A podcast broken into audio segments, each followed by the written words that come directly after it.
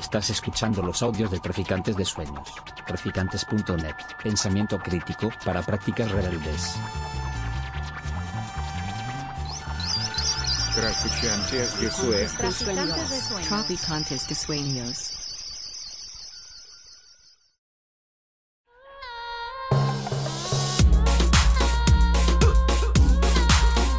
Nociones Comunes, Universidad Experimental de Madrid.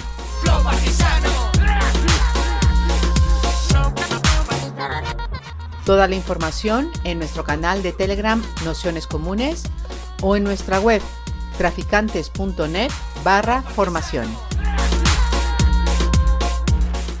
Bienvenidos, bienvenidas, bienvenides a este curso La Reacción Patriarcal, que, bueno, como sabéis, hoy llega a la penúltima, a la penúltima sesión, donde, bueno, vamos a seguir muchos de los hilos que abrió Jordi Bonet en la, el último día y con ese título de agraviados, ¿no? que, que, se cruzan eh, masculinidad, que se cruza eh, ultraderecha o extrema derecha y, y, que de algún modo bueno, pues, eh, sigue contestando o en la misma línea o en par de la misma línea de la, de la, sesión, de la sesión anterior, a partir de bueno, pues un poco también la experiencia de, de Vox. ¿no? Como habréis eh, visto, eh, os hemos mandado una entrevista con Marta, os mandaremos también el capítulo entero eh, del, libro, que, es un capítulo que se llama Silenciar al feminismo, la emergencia electoral de Vox. Eh, es el capítulo número 6 en la página, a partir de la página 189 y por si alguien todavía anda despistado o que nos escuche, es de este librito editado por como editoras Marta Cabezas Fernández y Cristina Vega Solís, La reacción patriarcal, neoliberalismo, autoritario, politización religiosa y nuevas derechas que sirve bueno, de hilo conductor de este curso. Como ya comentamos el primer día, no nos extendemos porque a Marta ya, ya la presentamos el, el primer día de, curso. Marta es eh, profesora de antropología en la Universidad Autónoma de, Madrid y bueno, pues desde hace tiempo viene siguiendo la pista a lo que es este proceso de, extrema derecha en el caso del Estado español, pero no solo investigando el conjunto de ese, eh, como, como, dicen, ecosistema o ecosistemas eh, vinculados a estas extremas derechas y especialmente en su, en su cruce con las eh, políticas antifeministas y también, como veremos hoy, como veíamos el último día, de esas nuevas construcciones de machoesferas, de, eh, de, agraviados, por decirlo así, dentro de esa masculinidad normativa y su papel dentro de estas nuevas extremas derechas, que al fin y al cabo es el, el gran hilo conductor de, de este curso y también pues uno de los grandes hilos conductores de, del libro. Así que nada, con esto comenzaríamos la sesión de hoy. Agradeceros a todos, a todas que estéis por aquí un día más y nada, pues con esto comenzamos y le paso la palabra a Marta. Bueno, muchas gracias por venir, las que estáis aquí en este día soleado en Madrid, donde están ya las terrazas, las terrazas abiertas y hay tantas cosas que hacer por la calle, las haremos un poquito más tarde quizás. Y gracias también a las que estáis eh, desde otros lugares siguiendo este, esta sesión que es, pues yo creo, la penúltima del curso, ¿no? Falta la recapitulación nada más. Y entonces, bueno, es un lugar bastante estratégico y cuando hicimos el, el reparto de sesiones me pareció súper interesante ser digamos, la penúltima. ¿no? Eh, eh, entonces, tengo el privilegio y un poco la responsabilidad de articular cosas eh, que se han venido discutiendo en este curso y traer algunas, algunas más. ¿no? Entonces, eso es lo que voy a, lo que voy a intentar hacer. Entonces, eh, nada más hacer un pequeño recordatorio. Eh, Jordi, Jordi habló de la machosfera, ¿no? Eh, de las redes como nuevos espacios para la difusión y la recreación de, del, antifeminismo en nuestros tiempos, Forti se centró en la ultraderecha y nos habló, nos abrió algo sobre lo que yo voy a hablar hoy también bastante, que es la movilización de los, de los hombres. Ah, estamos bien, muy bien, gracias. Y Pablo eh, me lanzó una pregunta que me ha dejado pensando mucho, ¿no? Eh, me preguntaba sobre esta cuestión del feminismo antifeminista, ¿no? Esta cuestión que yo planteo en, el, capítulo que, he escrito en este libro como un oximorón, eh, como algo, digamos, imposible, que yo creo que es diferente de, bueno, de, de, digamos, la proliferación de los feminismos, sino que es algo de otra naturaleza. Y para responderte rápidamente a esto, que yo creo que podemos seguir conversándolo, yo creo que el femonacionalismo del que hace gala la ultraderecha es más una estrategia discursiva antifeminista que una real movilización o proliferación del feminismo en la calle. Pero bueno, sobre esto vamos a seguir discutiendo y espero traer hoy algo de material más para, el debate. Entonces, lo que voy a hacer yo hoy en esta idea de articular y de, traer alguna cosa más, pero también de ir cerrando o de, cerrar abriendo, digamos, o abrir cerrando, eh, voy a hablar en cuatro tiempos. ¿no? Primero voy a hacer unos previos para situarme, para que sepáis a qué me dedico, lo que hago, de dónde, desde dónde hablo y, por qué o desde, dónde he aprendido lo que sé. Voy a hacer en un segundo momento un apunte teórico sobre esta cuestión del agravio masculino que da el título a la sesión de hoy, que yo creo que es un título tan jugoso, ¿no? Eh, que voy a intentar, eh, digamos, entrarle ahí con, el bisturí para poder, para poder después eh, articular teorías que, con las que, eh, de las que bebemos, que vienen de otros lugares, sobre todo Estados Unidos, y eh, vincularlas a la experiencia eh, del trabajo de campo aquí. ¿no? En un tercer momento voy a hacer una mirada panorámica en, clave de gran angular, retornando a este enfoque ecosistémico y situándonos aquí, ¿no? aquí en el Estado español. Y por último, y esto me parece bastante interesante de la sesión de hoy, quizás es, su, plus ¿no? con respecto a lo, que ya, hemos hablado. Voy a hacer un zoom sobre el masculinismo, sobre el movimiento masculinista y sobre Vox, también eh, situándonos aquí ahora. Hay eh, un curioso lapsus en el, en el, mensaje que mandó ayer Pablo sobre la sesión de hoy, no sé si te has dado cuenta, pero que me ha venido muy bien. Entonces, eh, el título que le habíamos dado originalmente a la sesión de hoy se llamaba Agraviados, Vox, masculinismo y ultraderecha.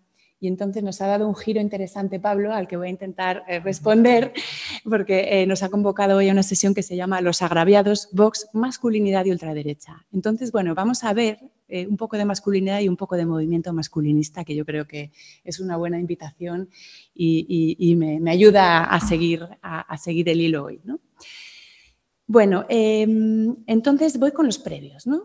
Em, voy a eh, hoy ir un poco más allá del libro, voy a hablar de cosas que están en el libro, pero también voy a enfocarme de una manera específica en la movilización de los hombres por parte de Vox y por parte de este movimiento masculinista que ahora vamos a ver eh, de qué se trata. Entonces voy a intentar hablar de un vínculo entre un partido y un movimiento. ¿sí? Yo creo que esta sesión y también este curso en general es una buenísima oportunidad para conversar sobre hombres y con hombres. Y un antecedente de esta sesión que voy a, que voy a, tratar, que voy a trabajar hoy, fue una, una conferencia de un nombre parecido a la que me, invitó Miren Ortubay en, Vitoria y que está, por cierto, colgada en la página web del curso para quien lo quiera escuchar. Y una de las eh, grandes, eh, las, de los aprendizajes extraordinarios de esa sesión es que tuvimos una sala con mayoría de hombres y pudimos después de la sesión conversar muchísimo ¿no? sobre hombres y con hombres y esto fue verdaderamente un gustazo. ¿no? Así que espero que podamos hoy también eh, conversar con vosotros. ¿no?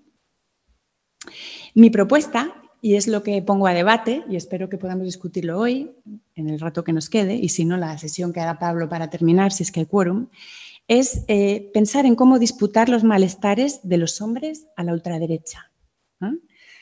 Eh, ¿cómo, ¿cómo, vamos a disputar estos malestares? ¿Qué son estos malestares? ¿no? ¿Cuáles son legítimos? ¿Cuáles son ilegítimos? Vamos a entrar eh, a mirar esto de manera bastante detallada y os dejaré esta pregunta para la discusión y para que sigamos pensando en el futuro. ¿no?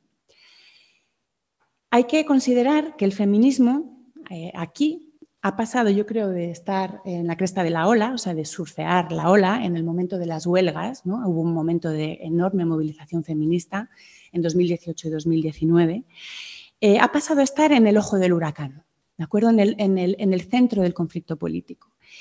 Y esto mm, es por, una, por un lado una mochila y por otro lado es una gran oportunidad. Y para afrontar tamaño reto, creo que necesitamos muchos aliados. Y aquí la pregunta ya recurrente dentro de los feminismos, pero creo que ahora se hace urgente, es, bueno, ¿qué alianzas con los hombres? ¿Con qué hombres?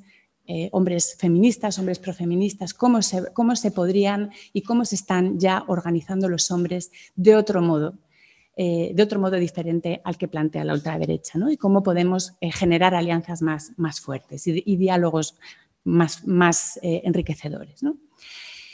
Lo que he aprendido hoy lo he aprendido a la deriva, ¿no? y esto sonará a un libro que publicó Traficantes de Sueños precisamente con el colectivo Precarias a la Deriva. ¿no? Entonces, contaros muy rápidamente que trabajo desde 2019 en un proceso de investigación que he llamado con ironía deriva etnográfica, porque voy siguiendo el conflicto que eh, para mí inesperadamente planteó eh, la ultraderecha en su emergencia electoral en torno al feminismo y a las políticas de igualdad. Entonces lo voy siguiendo allí donde acontece, subo y bajo de nivel, voy a lo internacional, a lo nacional, a lo local y voy desplazándome de forma, digamos, siguiendo el conflicto eh, por diferentes espacios y desplegando diferentes estrategias de investigación, ¿de acuerdo? Entonces, primero estudié las campañas de Vox que tuvieron eh, lugar en el ciclo electoral de 2018-2019, donde, digamos, tuvo lugar eh, la emergencia electoral de Vox, cuando Vox pasó en menos de un año a ser un partido casi sin representación parlamentaria, a ser la tercera fuerza política del país, ¿sí? a nivel nacional, con muchas diferencias territoriales, desde luego. Y ahí estudié lo que he llamado, siguiendo a Goffman, el front stage y el backstage. ¿no? Estudié los rituales políticos y me interesaron mucho los mítines y también, eh, eh, también el trabajo que hacían en las, en las redes, ¿no? a partir de, bueno, de un seguimiento, digamos, de etnografía eh, virtual. Eh, donde bueno, pues iba, iba eh, entendiendo lo que dicen de frente y lo que se dice por detrás, ¿no? lo que está, se dice dentro del decoro democrático, ¿no? por más que pueda resultarnos fuerte su discurso, y lo que todavía se dice más por debajo. ¿no? Después le seguí hacia los parlamentos, hacia las cámaras legislativas, y entonces trabajé en la Asamblea de Madrid, en el Ayuntamiento de Madrid, me pilló el COVID eh, y eh, hice grupos de discusión con votantes de Vox y del PP y por último un mapeo cuantitativo y cualitativo junto a, varios estudiantes y a la laboratoria, ¿no? nos, propició el trabajo eh, la laboratoria Espacios de Investigación Feminista, que son también aliados aliadas nuestras. hicimos un mapeo sobre el movimiento masculinista que trabajamos desde Madrid y desde las redes, ¿no? haciendo investigación etnográfica online y offline. Eh, y ahora, ¿qué es lo que nos pasa? ¿no? ¿Cuáles son mis perspectivas a futuro? Y creo que son las nuestras, que estamos de nuevo en un proceso electoral y que es muy importante entender eh, las interpelaciones generizadas ¿no? que hace la ultraderecha a la sociedad y en particular a sus votantes potenciales. ¿no? Entonces creo que ahí tenemos un año fundamental y espero que esta conversación sirva para para tener ojo a visor y, pensar mejor este momento que, vamos a atravesar. Yo siempre que, hablo de, estos temas, en todas las charlas que, doy y que quedan grabadas para la posteridad, como es el caso de esta, es que hay que tener ciertas precauciones cuando trabajamos en estos temas. Eh, entonces, la primera es que tenemos que comprender qué está pasando, ¿no? qué está pasando en las filas de la ultraderecha, qué está pasando, eh, eh, qué está pasando con los hombres ¿no? que están siendo movilizados por la ultraderecha, lo cual no quiere decir que lo justifiquemos. ¿no? Quizá hay una diferencia entre empatía y simpatía. ¿no? Por supuesto, eh, de mi parte trabajo desde la indignación, pero creo que hay que entender. Eh, también hay una serie de dilemas a la hora de representar este fenómeno que creo que hay que hacer con mucha responsabilidad y yo creo que no tenemos ni que banalizar o ridiculizar lo que está aconteciendo en ese campo y tampoco sobredimensionarlo. Otra idea es que eh, no caigamos en ningún tipo de catastrofismo. O sea, eh, puede ser que nos asuste el auge de la ultraderecha y es cierto que pueden, digamos, ganar perdiendo en el siguiente sentido, queda claro que no son partidos ni posiciones mayoritarias dentro del, sistema político español, pero según sume la política de bloques, eh, podemos encontrárnoslo y están ya en algunos eh, eh, gobiernos municipales, autonómicos, nacionales y en espacios internacionales, sumando con la derecha, y esto es algo que nos debe importar mucho. ¿no? Pero bueno, sin catastrofismo y sin alimentar esta imaginación distópica que creo que, que, está, que, a veces nos, eh, nos, ocupa de forma muy poco productiva. Bueno, dicho esto, hechos estos previos, voy a pasar a la cuestión, al segundo punto, a la cuestión del agravio masculino, que es un fenómeno transnacional y que eh, podemos empezar a leer a partir de trabajos que han realizado eh, teóricos muy, muy, muy interesantes y teóricas desde Estados Unidos. ¿no? Yo creo que por ahí podemos, podemos empezar, pero claro, tenemos que pensar también en lo que está aconteciendo aquí y en cómo esa teoría pues, puede servirnos o no y en cómo debemos también teorizar desde lo que aprendemos en el terreno, ¿no? en nuestro trabajo de campo, en mi trabajo de campo en este caso. Y entonces, eh, ¿qué mejor que empezar situándonos en la moción de censura? Que acabamos de, vivir en la moción de censura. ¿ah? En la moción, ¿Se me escucha bien? ¿Sí? Muy bien, si no me avisáis. Entonces, eh, yo estaba escuchando la moción de censura según la retransmitía Jiménez Los Santos. ¿sí? Y entonces Jiménez Los Santos y su, y su eh, grupo de comentaristas, bueno, estaban en directo un poco, mm, digamos, decepcionados, observando que las cosas estaban yendo en una dirección un tanto moderada. Bueno, mm, ¿no? Estaban así un poco expectantes a ver qué pasaba, hasta que Abascal empezó a hablar de la criminalización de los hombres. Y entonces Jiménez Los Santos dijo, esto es lo que distingue a Vox. Y le gustó. ¿De acuerdo? Y esto explica muy bien, es una pequeña anécdota que nos, ayuda muchísimo a entender la cuestión eh, que quiero abordar el día de hoy.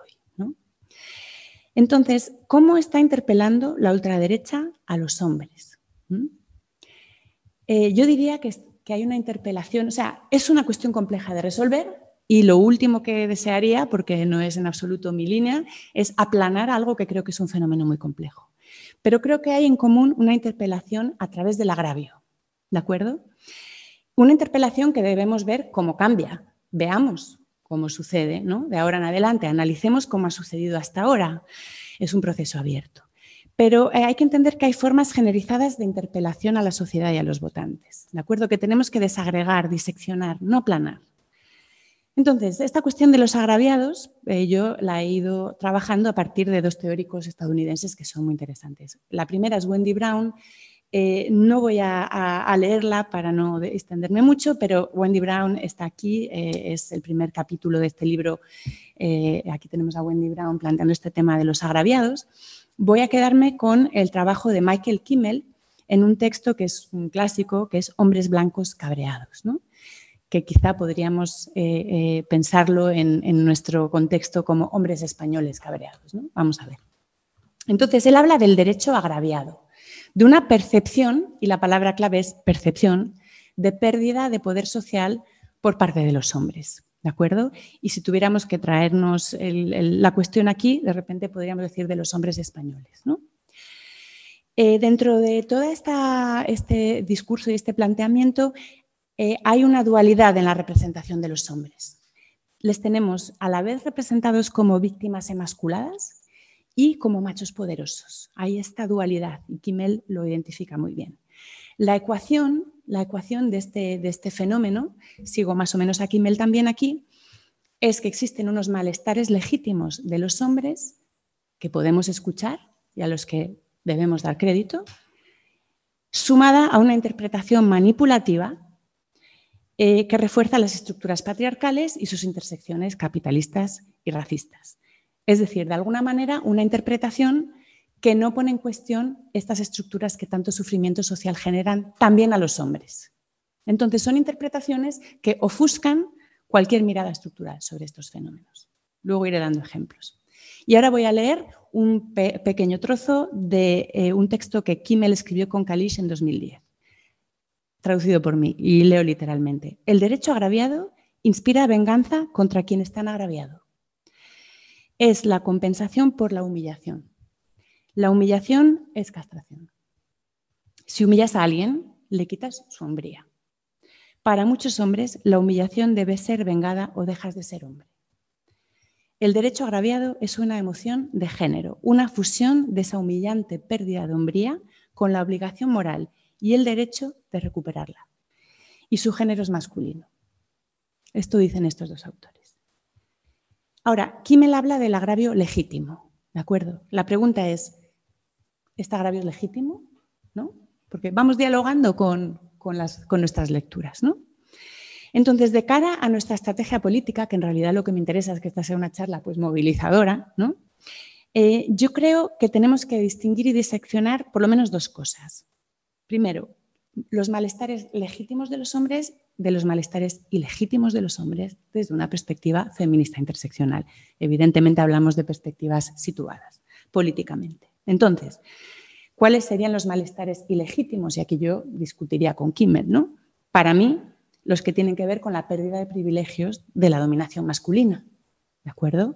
Esos no me parecen malestares legítimos ¿ah? que debamos eh, eh, eh, acoger en nuestros planteamientos feministas. Pero y creo que estos hay que desmontarlos. ¿sí? Hay unos malestares legítimos donde yo creo que el movimiento es disputarlos, y esta es mi propuesta, ¿no? disputar estos malestares legítimos. Y tienen que ver con que eh, el patriarcado daña también a los hombres, y esto es algo, que se viene diciendo desde el feminismo hace muchos años y también desde las organizaciones de hombres feministas y profeministas. Eh, y entonces eh, estos malestares son legítimos malestares de los hombres en el patriarcado, coma, capitalista, colonial, moderno. ¿De acuerdo? Algunos los compartimos con ellos y otros son más masculinos o netamente masculinos. Entonces, dos movimientos, una propuesta doble, desmontar los malestares ilegítimos y disputar los legítimos a la ultraderecha y traerlos a la discusión feminista, ¿sí? cosa que vienen haciendo las organizaciones de hombres feministas y profeministas desde hace muchos años, por cierto. Otro elemento importante de esta cuestión del agravio. ¿Contra quién se vuelca el agravio? ¿Por qué no es productivo desde una óptica emancipatoria, ¿no? desde una óptica feminista interseccional, que es la que yo practico? Porque construye chivos expiatorios. Entonces, va a echar la culpa de este malestar al feminismo y a las mujeres y, por supuesto, luego a los migrantes, musulmanes, racializados, en fin, dependiendo de los contextos, ese otro es, es diferente, pero aquí podríamos hablar sobre todo de los migrantes musulmanes, ¿no? que son estigmatizados como aquellos culpables de todos los males de estos hombres agraviados, ¿no? junto con las mujeres y el feminismo. Em, esta construcción de chivos expiatorios no nos interesa en absoluto. Y voy a, a, leeros un pedazo del manual de comunicación de Vox durante las elecciones del 2019, las elecciones generales, eh, que se filtró a la prensa. ¿no? Está en mi, capítulo del libro. Y cito textualmente el manual. Si queremos quejarnos del estado del asfalto de una calle, debemos relacionarlo con el uso de fondos públicos para fines que no son relevantes para los ciudadanos locales. Es decir, la financiación de organizaciones feministas y eh, perdón, de organizaciones separatistas y feministas radicales. Aquí tenemos ¿no? una manera de derivar unos malestares eh, generando chivos expiatorios y no procesando los malestares eh, eh, de manera antisistémica, es decir, contra el sistema de dominación. Bueno, otro elemento importante de esta cuestión del agravio, la circularidad del agravio. Y aquí también tenemos que ser muy finas. No podemos dar por hecho que ese agravio está dado, ¿de acuerdo? Parece que existe, o sea, en parte lo están cosechando, es un malestar social de los hombres en este momento mm, del patriarcado. ¿no? Pero es también algo que eh, la ultraderecha y sus aliados ecosistémicos siembran. ¿De acuerdo? Y esto es algo que hay que tener muy en cuenta.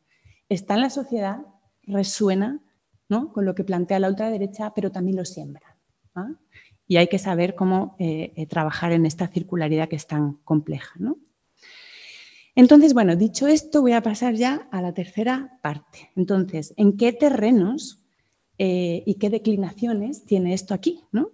en España? Y aquí nos vamos a la lectura ecosistémica y situada que os prometía eh, eh, para pasar al tercer punto. ¿no?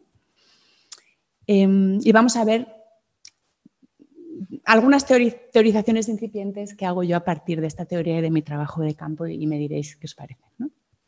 Pero empiezo por refrescar eh, un poco este enfoque ecosistémico que hemos propuesto eh, Cristina y yo en este libro y yo creo que es crucial en este curso. ¿no?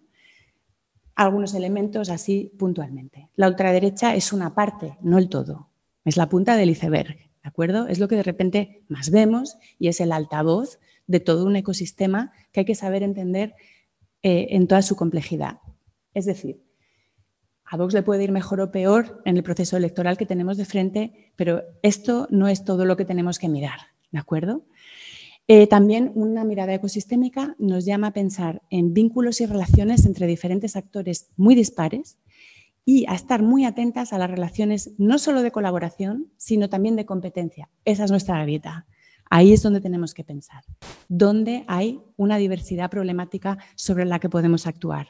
¿De acuerdo? Utilizando eh, eh, para nuestros fines, digamos, esas inconsistencias e intentando ahí eh, trabajar ¿no? y, generar estrategia política ahí. No es una conspiración, ¿ah? ni nosotros estamos generando ninguna idea de que haya un chivo expiatorio. ¿De acuerdo? El chivo expiatorio no es Vox tampoco, ¿no? Aquí no hay un director de orquesta, pero sí hay un proyecto, como decía Cristina el otro día. ¿sí? Otro elemento, hay peces grandes y hay peces chicos. Algunos están concatenados jerárquicamente y ciertamente hay unos que son muy poderosos y que trabajan eh, de una manera, eh, mm, mm, digamos, con muchos recursos y con estructuras y otros que no. Típicamente los de la machosfera, no. Hay otros que están mucho más concatenados, como toda la red que conocemos de el Juncker Box, ¿no? Ahí hay un triángulo virtuoso importante. Eh, o también otros que están eh, concatenados de otro modo, por ejemplo, a través de las estructuras religiosas. Pero no es todo lo que hay los peces grandes, hay también peces chicos. Y luego, principalmente, hay que abogar por un, un enfoque de la complejidad y de la historicidad de todo este ecosistema. ¿Cambia? Veremos a ver en qué dirección cambia y al mismo tiempo no lo aplanemos porque esta es la peor estrategia política que podemos tener porque no lo comprenderemos. Martina Avanza, una de las coautoras de este libro, eh, nos dice que estamos dándole demasiado, eh, demasiada importancia a la dinámica movimiento contra movimiento, es decir, a leer todo este ecosistema reaccionario a partir de la contramovilización, digamos, respecto del feminismo. Y ella nos dice, miremos también qué pasa dentro y cómo los propios conflictos al interior de estos movimientos, ella trabaja sobre el movimiento pro vida italiano, eh, son el motor de, este, de, estos movimientos, los conflictos internos y la manera en la que los van procesando, se van procesando. ¿no? Entonces, bueno, esto es otro elemento importante, ¿no? Y aquí hay que hilar muy fino porque, bueno, pues hay que meterse a hacer trabajos etnográficos que no siempre estamos en condiciones de hacer. Y ha hecho este refresco Em, entonces, eh, pasemos a ver un poco este ecosistema, qué elementos tiene. No voy a decir que voy a agotar todos los, elementos que haya, me encantará escuchar que presentéis otros elementos, pero yo creo que hay algunos que son, es muy necesario nombrar para ir poniéndole el cascabel al gato. ¿De acuerdo? Entonces, yo voy a hablar de tres, y el cuarto es el mismo box, ¿no? Pero tenemos el fundamentalismo religioso, primero de los elementos fundamentales, dos, la machosfera, Tres, el masculinismo, que yo voy a abogar por analizarlo de forma separada y autónoma de la machosfera, luego os explicaré por qué. Y un cuarto elemento que es la ultraderecha nacionalista, que principalmente encarna Vox, bueno, también tiene una serie de asociaciones detrás. Y algo que debemos hacer siempre es ya eh, eh, estar muy atentas a la ecuación eh, que implica el bloque de derechas, ya no solo el Vox aisladamente. Tenemos que mirar a Vox junto con el PP y ver ese bloque cómo se está moviendo dentro de este ecosistema. Esto es fundamental. Bueno, entonces, eh, entro un poco a estos cuatro elementos. ¿no? Primero, el fundamentalismo religioso. ¿no? Voy muy rápido porque no me puedo detener grandemente. ¿Cuáles son sus temas? La defensa de la vida, de la familia y de la libertad, según ellos. Eh, se oponen ciertamente al aborto, ¿no? y esta es parte de su agenda histórica. Eh, pero también se oponen a los derechos de las personas trans y a la mayoría de los derechos eh, del colectivo LGTBI en general. ¿de acuerdo? Abogan por una complementariedad de género entre hombres y mujeres frente al paradigma de la igualdad. Y aquí hay una interpelación muy potente a las mujeres en tanto madres no solo a los hombres, ¿de acuerdo? Aquí hay que tener en cuenta el poder de interpelación a las mujeres, que no es de lo que vamos a hablar hoy, pero que quizá habría que hacer otra sesión ¿no? sobre la interpelación a las mujeres eh, por parte de la ultraderecha, que bueno, no es el tema de hoy, pero está por ahí, ¿no? El discurso principal que utilizan es el de la ideología de género y este es un discurso muy preocupado por algo que nos viene sonando en este curso, por esa distinción entre un feminismo bueno y un feminismo malo. ¿no? Señalar que hay un feminismo malo el feminismo de género que se perdió y que ellos eventualmente, bueno, eh, podrían estar alineados a una especie de feminismo bueno que no existe, yo diría, ¿no? Entonces, de aquí viene. Eh, el discurso de la ideología de género siempre ha estado pensando en esta cuestión, ¿no? En cuál es el nuevo feminismo, el feminismo mal, bueno, ¿no? Del que, del que reivindican, en fin. Em, y sus buques insignias ya los conoceréis, son el Foro Mundial de las Familias y Acteoir Citizen Go, que tiene su sede en Madrid. Entonces, bueno, estamos en, una, en un lugar muy estratégico eh, para esta problemática. ¿no? Sabéis que eh, Acteoir apoyó eh, expresamente a Vox en el año 2019 durante las campañas con la campaña Stop Feminazis, de la que luego quizá veamos unas imágenes. ¿no? Y entonces hay este triángulo entre la sociedad paramilitar secreta, el Yunque, que se infiltra, se ha infiltrado incluso eh, en las eh, jerarquías católicas españolas, ya de por sí muy conservadoras, llevándolas todavía más allá, eh, crean asociaciones fantasma ¿no? y van viendo si resuenan o no. y por supuesto tienen un vínculo probado judicialmente, por cierto, con líderes y lideresas que actualmente están en la, en la cúpula de Vox. ¿De acuerdo? Em, bueno, este elemento lo dejo ahí, daría para otra conversación. Segundo elemento, la machosfera. Voy a hablar muy poco de esto porque ya yo creo que lo trabajo fenomenal Jordi, ¿no? Pero quiero que lo traigamos. Eh, aquí el tema fundamental es la frustración sexoafectiva masculina y la masculinidad misma. Es muy importante señalar que es principalmente un fenómeno homosocial. Hay forococheras, sabemos que hay forococheras también, ¿no? pero en principio se reproduce un discurso misógino en un espacio presumiblemente homosocial, ¿de acuerdo? Y esto es algo muy importante. Eh, tiene una dimensión afectiva y comunitaria, entonces sirve como de apoyo entre hombres, ¿no? donde unos shures, hablo ahora del lenguaje forocochero, se apoyan unos a los otros ¿no? y generan una especie de acuerpe virtual eh, a la problemática, digamos, de los hombres dentro del patriarcado. Este fenómeno transcurre típicamente en las redes sociales, son muy reaccionarios en materia de violencia sexual eh, y aquí llegamos a un discurso, tenemos un discurso misógino y un discurso de odio, incitación de la violencia bastante evidente, que no es el caso de todo el, eh, el, ecosistema reaccionario. ¿no? Y yo creo que tenemos que saber distinguir, y luego lo voy a tratar, el discurso de odio y la misoginia del androcentrismo, porque tienen diferentes eh, características. No os voy a hablar ya de la filosofía reptil, que ya os comentó Jordi, ni de las, todas las subculturas que hay aquí dentro, que ya os comentó Jordi. Ahora, el masculinismo, que es de lo que realmente quiero hablar y donde quiero poner el foco. ¿no? Y paso al tercer punto que os prometía. ¿no?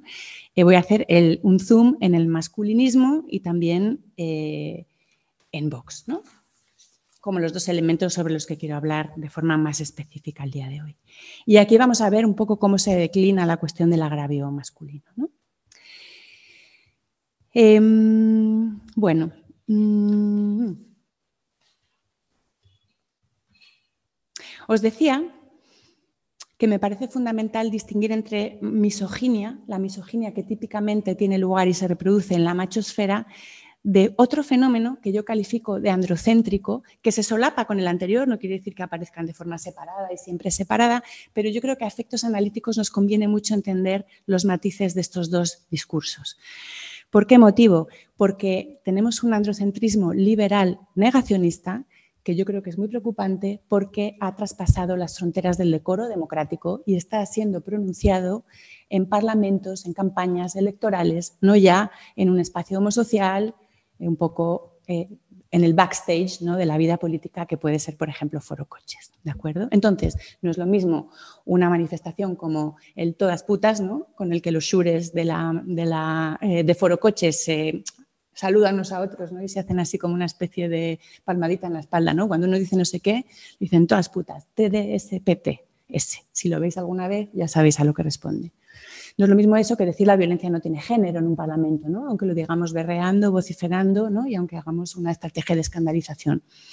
Lo digo porque creo que, ahora os voy a explicar, detrás de cada uno de estos dos, tonalidades eh, del discurso de la reacción patriarcal hay diferentes actores, diferentes estrategias y me parece que la, de, la del masculinismo tiene que ver con este androcentrismo liberal negacionista y que ahí tenemos que tener bastante cuidado y ser muy finas.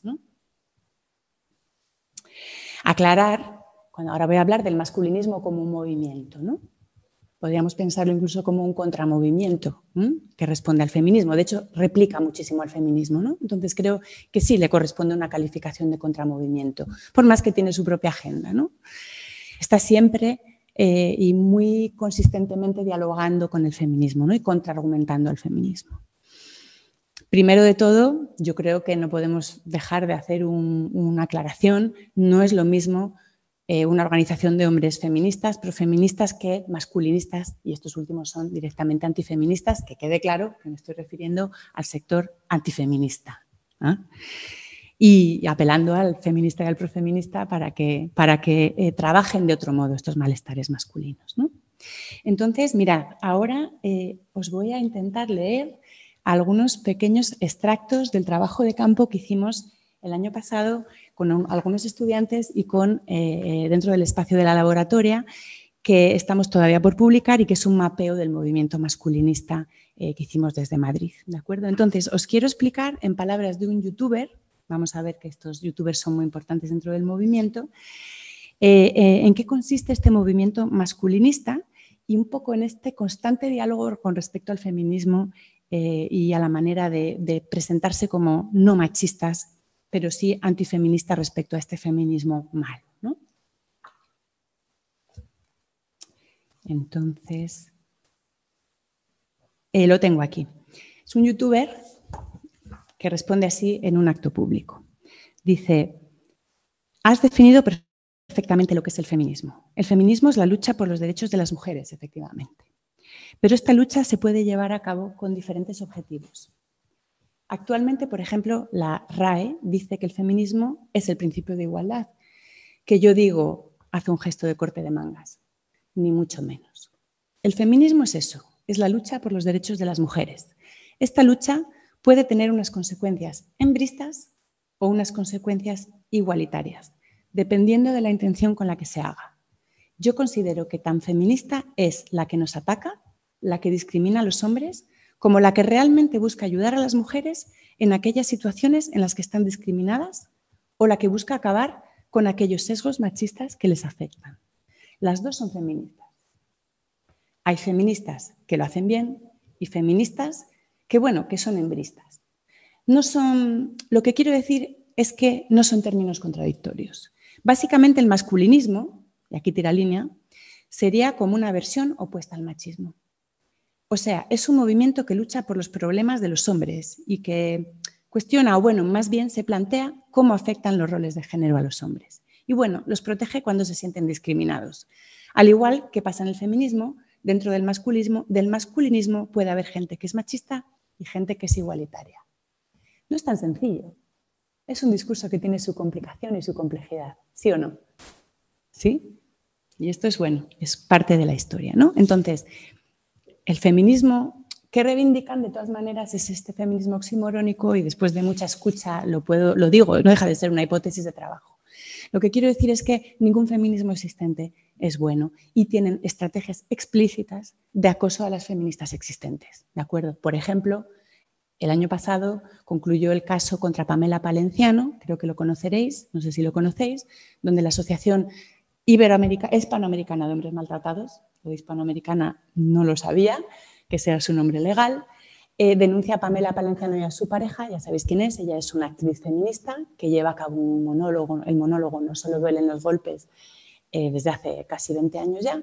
Entonces la denuncian por odio a los hombres, por eh, generar un discurso de odio contra los hombres y les ha ganado el caso. ¿De acuerdo? Pero si teníamos alguna duda sobre su antifeminismo, sobre el antifeminismo de este masculinismo que se intenta deslindar del machismo ¿no? y que intenta reivindicar una, alguna suerte de feminismo, eh, son antifeministas en sus estrategias políticas. ¿de acuerdo? Entonces, aquí hay un fenómeno que hay que entrarle con mucho cuidado porque eh, yo creo que hay que analizarlo desde, desde una perspectiva manipulativa. Hay que denunciar la manipulación que hay detrás de determinados discursos, eh, por cuanto, y aquí cito a Van Dyck, que habla de la manipulación discursiva cuando habla del abuso de poder por medios discursivos que viene a reforzar las relaciones de poder existentes. Entonces, cuidado con, unos discursos eh, relativamente sofisticados, ¿no? Eh, y que se pueden, son decibles públicamente y son decibles en parlamentos y son decibles en actos públicos, ¿de acuerdo? Y no quedan como en el backstage de, las redes sociales, sino que están saliendo a, la esfera pública y tienen en Vox un altavoz eh, muy, muy importante, ¿no?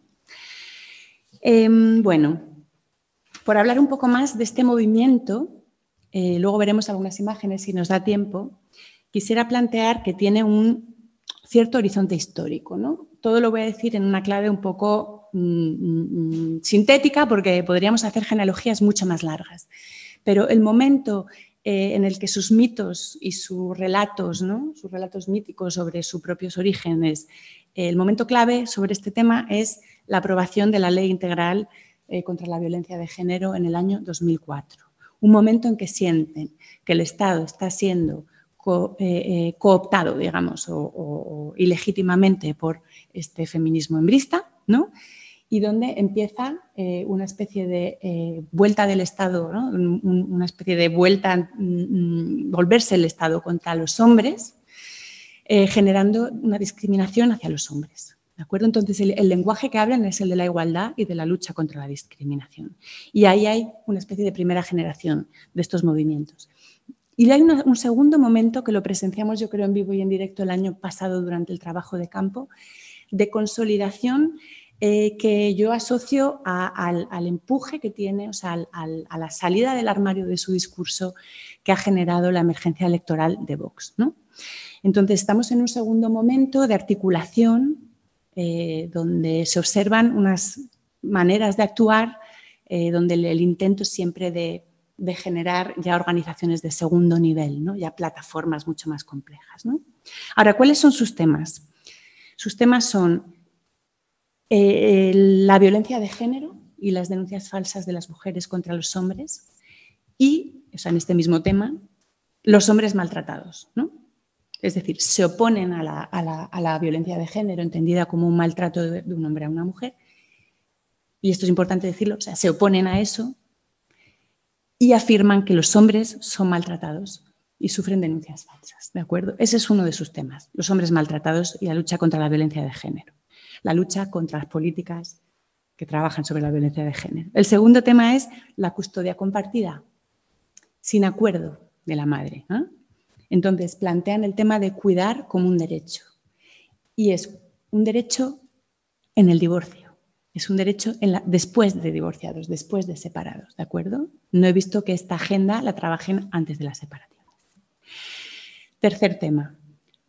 Eh, trabajan contra las acusaciones de violencia sexual que están haciendo las madres, algunas madres, algunos padres. ¿De acuerdo?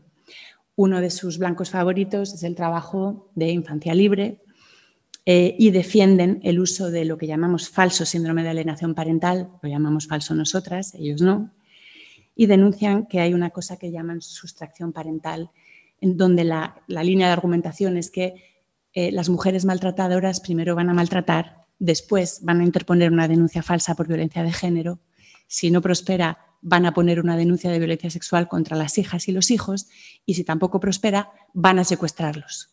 Y de ahí los hombres se suicidan. ¿no? Y aquí vamos al cuarto punto, los suicidios de los hombres. Es un tema en el que hablan y hacen una línea de argumentación como la que os he hecho yo ahora. ¿De acuerdo?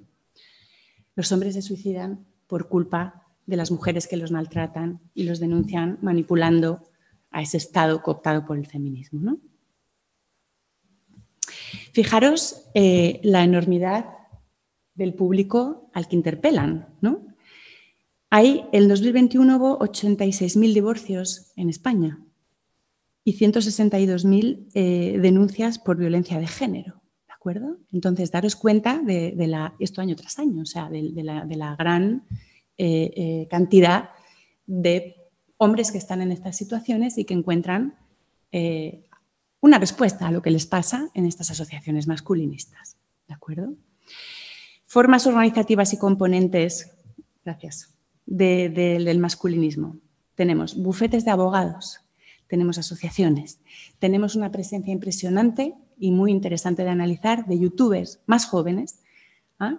que están eh, trabajando en alianza con eh, estructuras eh, más vinculadas a los bufetes de abogados, etcétera, y que están dándole una capacidad de, comunicación muchísimo más grande. Trabajan con funcionarios públicos y operadores del derecho y llegan a revelar en sus encuentros que tienen vínculos concretos con elementos de la policía, sin dar nombres, pero lo señalan Y, en fin, bueno, y hay vínculos transnacionales en cuanto a los partidos políticos y con esto quizá termino, termino una parte esta parte y voy redondeando, voy cerrando. Eh, primero estuvieron vinculados o, eh, más a la, al centro, al pretendido centro, y sabemos que tenían relación con UPyD y con Ciudadanos, y últimamente eh, están con Vox, son Vox. ¿De acuerdo? Y entonces uno de los, de los personajes que participó también en un acto público eh, no los llegó a nombrar, no los quería nombrar, eran como un poco como los innombrables, pero dijo, yo no os voy a decir lo que tenéis que votar, pero ya sabéis que solo hay una opción política que nos representa. ¿De acuerdo? Y no solo esto, sino que en sus actos públicos siempre hay, en lugares de honor, que hablan, incluso abren los foros de discusión que organizan eh, miembros destacados de las élites políticas de Vox. Entonces ya no es solo que estén aliados con Vox, son Vox también. ¿no? Hay ahí un vínculo eh, muy estrecho. ¿vale? Bueno, mm, vuelvo un poco a la cuestión entonces del agravio, ¿no? de esta idea del agravio de los hombres y un poco cómo acontece aquí. ¿no? Y entonces yo creo que hay católicos agraviados y son los que están dentro eh, siendo interpelados por este elemento de fundamentalismo religioso de, esta, de, esta, eh, de este ecosistema. Hay una sexualidad masculina agraviada que está siendo interpelada en esta machosfera misógina. Hay eh, un masculinismo, que es este movimiento desde del que os estaba hablando, que va a interpelar a una conyugalidad y paternidad agraviadas y que se nutre de exmaridos divorciados agraviados y de padres divorciados agraviados. Y hay un nacionalismo excluyente en toda este, esta mezcla que va a interpelar a los hombres españoles agraviados. Entonces tenemos un elemento religioso, un elemento nacionalista y un elemento eh, masculinista que se van articulando, ¿de acuerdo? Entonces, y ahora no puedo extenderme en ello, en grupos de discusión con votantes de Vox y del PP, vimos que el discurso que se producía era comúnmente antigénero, es decir, era común el oponerse a las políticas públicas eh, que tuvieran algo que ver con la igualdad entre hombres y mujeres, ¿no? Era común, no la suscribían, y sin embargo el discurso se abría muchísimo en muchas capas que pasaban como os dije, hay más elementos, pero de la misoginia, ¿no? donde se llegaba a hablar de putas, de tías, ¿no? de cómprate un Huawei o un, como decían, un Huawei o un, o un iPhone, ¿no? haciendo referencia a enrollate con una chica nacional o con una chica eh, asiática o latinoamericana. ¿no? Entonces aparecía un discurso sumamente misógino, pero también encontramos este androcentrismo donde el hombre es victimizado, las mujeres se identifican con él. Esta es una característica también del masculinismo. Es un espacio que cuenta con muchas aliadas mujeres y que donde las mujeres, y por esto lo llamo androcentrismo, apoyan los problemas de los hombres, ¿de acuerdo? Y se identifican con ellos como madres, como amigas, como hermanas, y todas van a hablar que tienen hijos, que tienen hermanos, que no quieren que les pase esto, ¿no? pero el sujeto de su lucha es masculino. Entonces, hablando un poco eh, rápidamente sobre la cuestión de, la, masculinidad, que, apareció hoy, en apareció de forma, digamos, como un lapsus en, el título de la presentación, pero me parece súper interesante. Tenemos varias cosas aquí. Entonces, tenemos un hombre víctima, el, hombre del, negacionismo liberal, del masculinismo. Tenemos incluso un padre preocupado, un padre benévolo, que está más vinculado a un discurso conservador, ¿no? tenemos a un macho misógino y tenemos a un héroe patriótico. ¿Y quién es el héroe patriótico por excelencia, quien encarna ese lugar? ¿Os ocurre a alguien? Abascal, ¿de acuerdo? Entonces, él es la, incorporación misma, la puesta en escena misma eh, de esta masculinidad eh, heroica, ¿no? eh, hiper, hipermasculina eh, que, Vox plantea. Bueno, Vox, ¿no? Y creo que tampoco podemos extendernos mucho y quizá tenemos ya algunos más elementos sobre esto de los que teníamos sobre el masculinismo. Tenemos una, pequeña presentación con, con imágenes. ¿no? Vale. No sé si habéis visto eh, la campaña para las elecciones municipales y su marco. ¿Nadie la ha visto? ¿Sí? ¿Qué dicen? Ah, no, no, no, no. Vale, aquí, esta es la, campaña de 2019, ¿no? Bueno, tenemos que analizar varias cosas, ¿no? En torno a, Vox mismo. Podemos pensar en su marco, en sus marcos de interpretación de la realidad, ¿no? Entonces, fijaros que aquí lo que tenemos, eh, esto es de 2019, la campaña electoral, ¿no? Como un marco, como una guerra, ¿no? ¿Qué guerra? La reconquista de España. Eso no es cualquier guerra. ¿ah? En torno a ese marco se organizan una serie de enemigos y enemigas de la nación, entre las que está, por supuesto, las feministas, ¿no? Pero tenemos también a los separatistas, a los terroristas, hasta los animalistas, ¿no? y donde se suman una serie de enemigos que no son adversarios, que no son reconocidos como adversarios. Todo lo progre dentro de este marco de guerra santa pasa a ser entendido como enemigo antipatriótico. ¿no? Y entonces aquí tenemos un peligroso esquema, eh, eh, digamos, un peligroso marco desdemocratizador. Por supuesto, cuando ponemos en juego la reconquista de España, si le quitamos re, nos queda conquista, y aquí se está articulando una visión imperial de la nación española en el presente, un anhelo ¿no? Eh, también de un poderío perdido, ¿no? Eh, y al mismo tiempo se está generando bueno, al, musulmán como un gran otro, ¿no? que es algo que ellos han movilizado mucho. ¿Seguimos? Recordaréis este spot, quizás, Andalucía por España, Abascal cabalgando con su fratría, como un señorito montando a caballo, sin palabras, este fue el spot de la, campaña de 2018 a las elecciones andaluzas, fíjense, sin palabras, con la música del Señor de los Anillos por detrás, ¿ah? interpelando a otras audiencias y el propio Vigo Mortensen, si os acordáis, escribiendo en El País para señalar eh, que Aragorn no, no, encarnaría los valores que, encarna Bascal. ¿no? Pero fijaros, hablando de masculinidad, ¿no? ese cuerpo hipermasculino, ¿no? esa fratría de caballeros, sin palabras, sin argumentación, y aquí tenemos otro elemento desdemocratizador importante, eh, haciendo campaña por España. Seguimos. Cuando os digo que hay que tener en cuenta una, hay que tener un enfoque ecosistémico, Fijaos aquí, ¿no? Hazte oír haciendo campaña por Vox, ¿de acuerdo? Eh, cuando hacía esta campaña de Stop Feminazis, también se supo, por una investigación encubierta que se publicó entonces, que eh, eh, Hazte había servido de vía de financiación a Vox para escamotear la ley española de financiación de partidos políticos. Y esto fue documentado en un informe que fue realizado por una investigación encubierta. Pero además de esa prestación de fondos, aquí tenemos ¿no?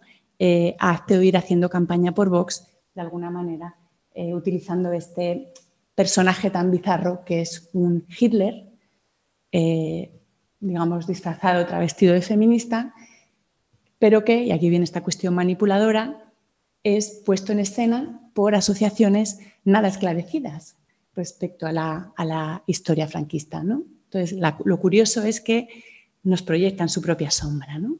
Pues resulta que nosotras somos nazis cuando quien tuvo una relación con Hitler fue Franco y su historia con respecto a la dictadura no está particularmente esclarecida. Si recordáis, en aquella época Vox estaba eh, teniendo eh, una serie de conflictos porque había entre sus filas, entre sus élites, personajes, eh, en fin, de reconocidas posiciones pronazis y con posiciones nada, nada digamos, contrarias a, al franquismo, ¿no? Ya los conocemos. Seguimos. Esta, esta es para ti, Pablo. esta es para ti. Claro, aquí quién tenemos, ¿no? Esta es Rosy la remachadora. Esta es Rocío Monasterio al mismo tiempo, ¿veis? Entonces, esta es una foto que eh, eh, tomó, mm, bueno, no me acuerdo del nombre del, periodista, pero eh, tomó junto con Javier Negre, perdón, no me acuerdo el nombre del fotógrafo, pero tomó Javier Negre junto con un fotógrafo de Rocío Monasterio para escribir un artículo que salió en 2019 que se llamaba La musa de Vox contra las feminazis. Y tengamos en cuenta que ella además es la que abogaba por este feminismo español, eh, un feminismo del pasado, donde ningún feminismo del presente sería, sería bueno, pero ella es la persona que estuvo a cargo de, este, de esto que yo llamo mm, acrobacia discursiva, ¿no? de reivindicarse de repente feministas ¿no? y de hablar de esta especie de feminismo español bueno. ¿no? Entonces, bueno, no sé si con esto, para mí esta es una estrategia discursiva más que una estrategia de movilización en la calle. ¿no? Entonces, bueno, la movilización de las mujeres es algo importante. Bueno, estas son imágenes del movimiento masculinista, ya con esto voy a terminar. ¿no?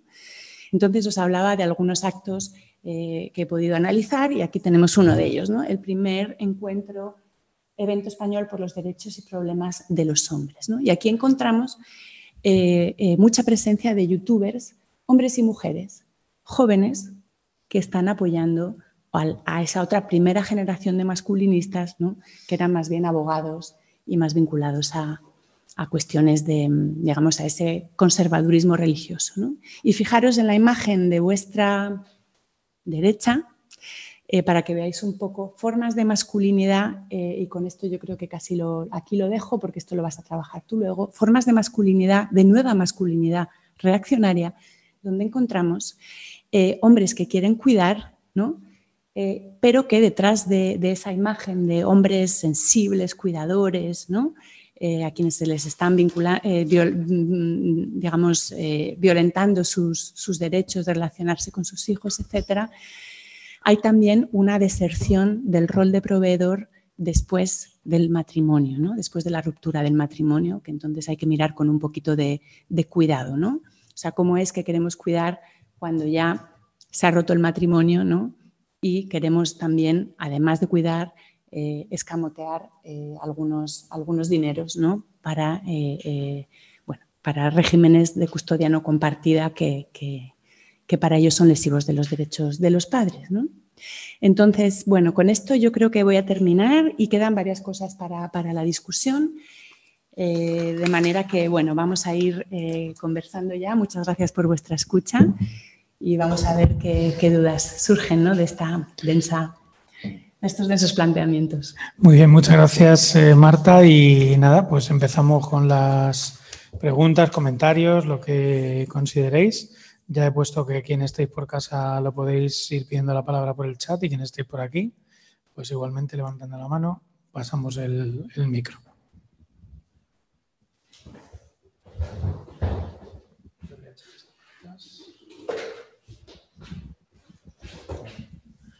Pues bueno, en primer lugar me gustaría darte las gracias por la ponencia, me ha, gustado mucho. A ver, a mí me interesa mucho el discurso que has hecho sobre la posibilidad de disputar el, malestar a, malestar masculino a la, a la, extrema derecha en determinados casos, luego en otros casos donde, como has dicho, hay que deconstruirlo.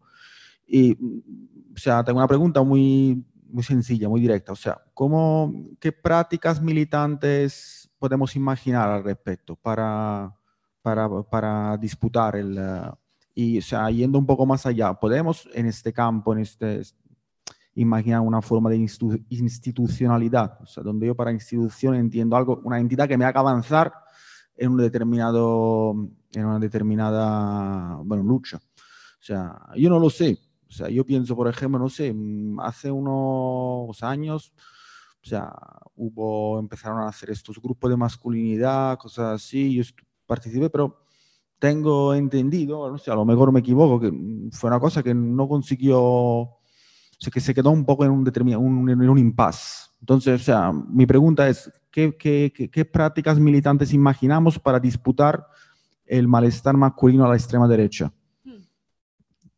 Qué excelente pregunta, Nelo, realmente, ¿no? Y qué difícil, qué difícil responderte. Quizá, quizá es una, algo que os devolvería, ¿no? O que nos devolvería me parece que es una pregunta excepcional para, que la, pudiéramos responder entre todas. Yo me había hecho unos pequeños apuntes eh, para terminar, recapitulando lo que ya he dicho, que de repente te va a sonar un poco abstracto. No, no sé si después Pablo y los compañeros que están aquí pueden aportar a esto. ¿no?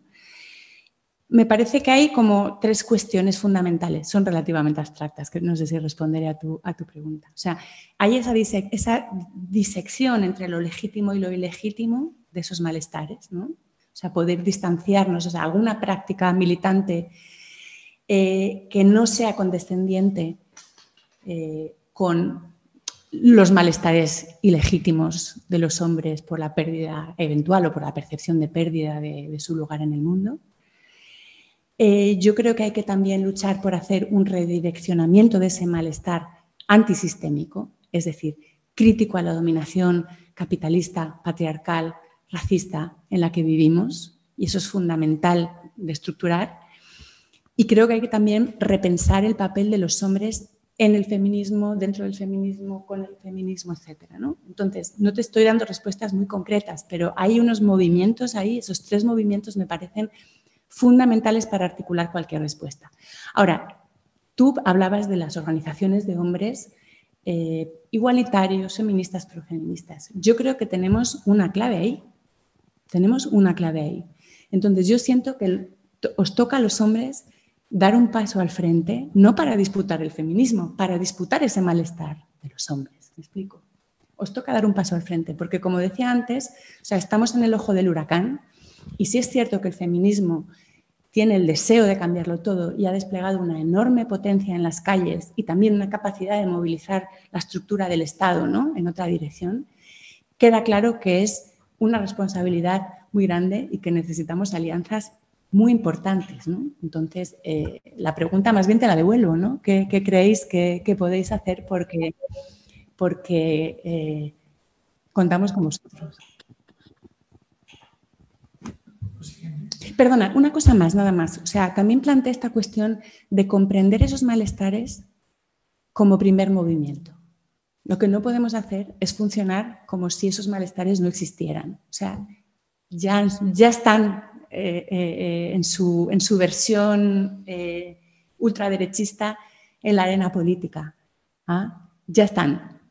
También estaban antes de la ultraderecha y venían las asociaciones y los grupos de hombres discutiendo sobre esto hace desde los años 70 ya, ¿no? en, Estados Unidos y también por acá.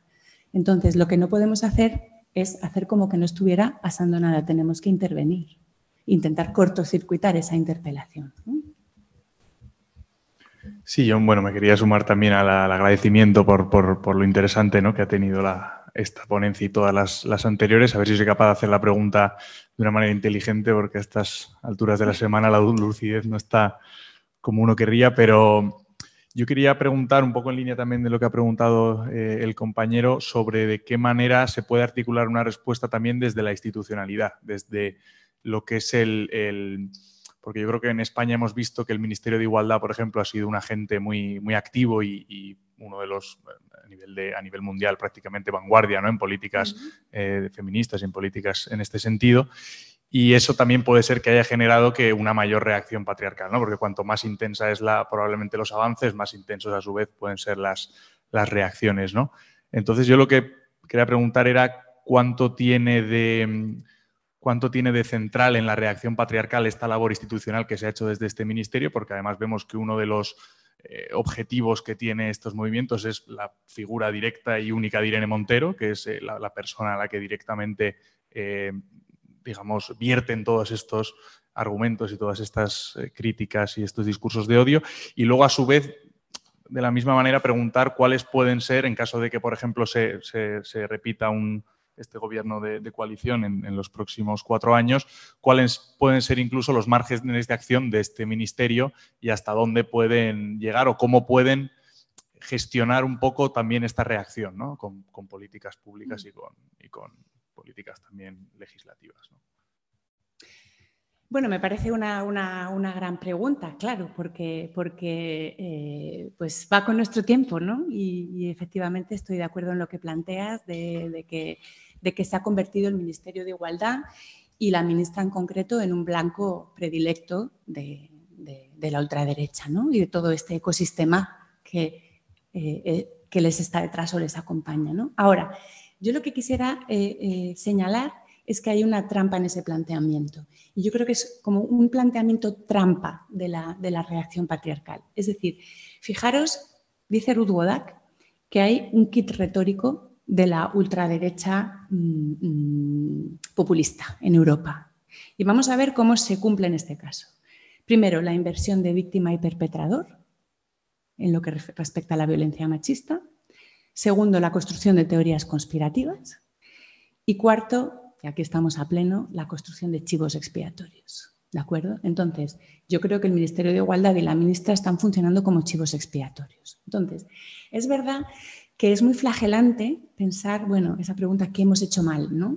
Yo se la escuché, lo comenté también el otro día en el Ministerio de Igualdad, le escuché a una feminista eh, húngara como que estaba intentando ¿no? ser autocrítica con respecto al, feminista, al feminismo en, una conferencia en la que participé y decía, ¿qué hemos hecho mal? ¿no? Cuando justamente eh, nos contaba que el gobierno de Orbán eh, había hecho una serie de políticas públicas que estaban generando una gran adhesión en las mujeres incluidas. ¿No? Y tenemos, por cierto, un capítulo aquí que habla de esas políticas públicas. Jubilaciones anticipadas de las mujeres, políticas familistas con las que eventualmente el gobierno de Orbán eh, genera una especie de, vínculo con, el pueblo y con las mujeres húngaras, etc. Y yo creo que esa es una pregunta equivocada, porque no, no sabe, a posteriori es fácil decir, ¿no? Ah, no hubiera hecho aquello, ¿no? La reacción patriarcal puede aparecer cuando hacemos las cosas bien y cuando las hacemos mal. Igualmente, igualmente. Lo hemos podido hacer fenomenal, vamos a decir, el Ministerio de Igualdad lo ha hecho fenomenal y entonces hay más reacción patriarcal, como lo ha hecho muy mal y hay reacción patriarcal, ¿de acuerdo? Entonces, la pregunta no es esa, ¿de acuerdo? Yo creo que lo que tenemos que pensar es más la segunda parte de tu planteamiento, ¿no? Es, ¿qué hay que hacer ahora? Y ese que hay que hacer ahora, tenemos que pensarlo con nuestras aliadas y aliados. Esa es la parte de la reflexión que debemos asumir, la que nos traigan nuestras aliadas no la que nos señale la reacción patriarcal. Entonces, tenemos que asumir esa crítica de nuestras aliadas y aliados en un contexto de reacción patriarcal. Es decir, mirando con el rabillo del ojo ¿no? a, ese, a esa movilización que, nos es ahora ya evidente. ¿no? Entonces, tenemos que tener mucho cuidado en no caer en las trampas de la reacción patriarcal. Entonces, ¿qué hemos hecho mal? Mm, esa pregunta me dio muchas vueltas y estuve mucho tiempo pensando en ella y creo que en realidad esa pregunta no nos sirve, ni qué hemos hecho bien, sino qué hacemos, compañeras, qué hacemos, compañeros. ¿no? Entonces, efectivamente vivimos en una grandísima polarización en torno al género. El género es un articulador político en este momento fundamental.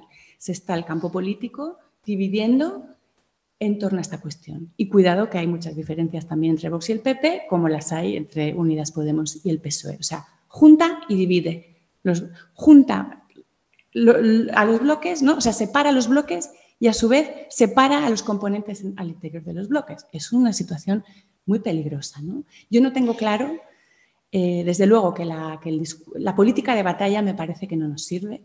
Eh, me gustaría pensar en políticas eh, feministas y en formas políticas que fueran menos, menos polarizantes y que no utilizaran este marco bélico y que no se dejaran llevar por este, digamos, belicismo discursivo, eh, que yo creo que es una de las características de la ultraderecha, ¿no? Pero no tengo, no tengo respuestas, pero sí sé que hay preguntas trampa.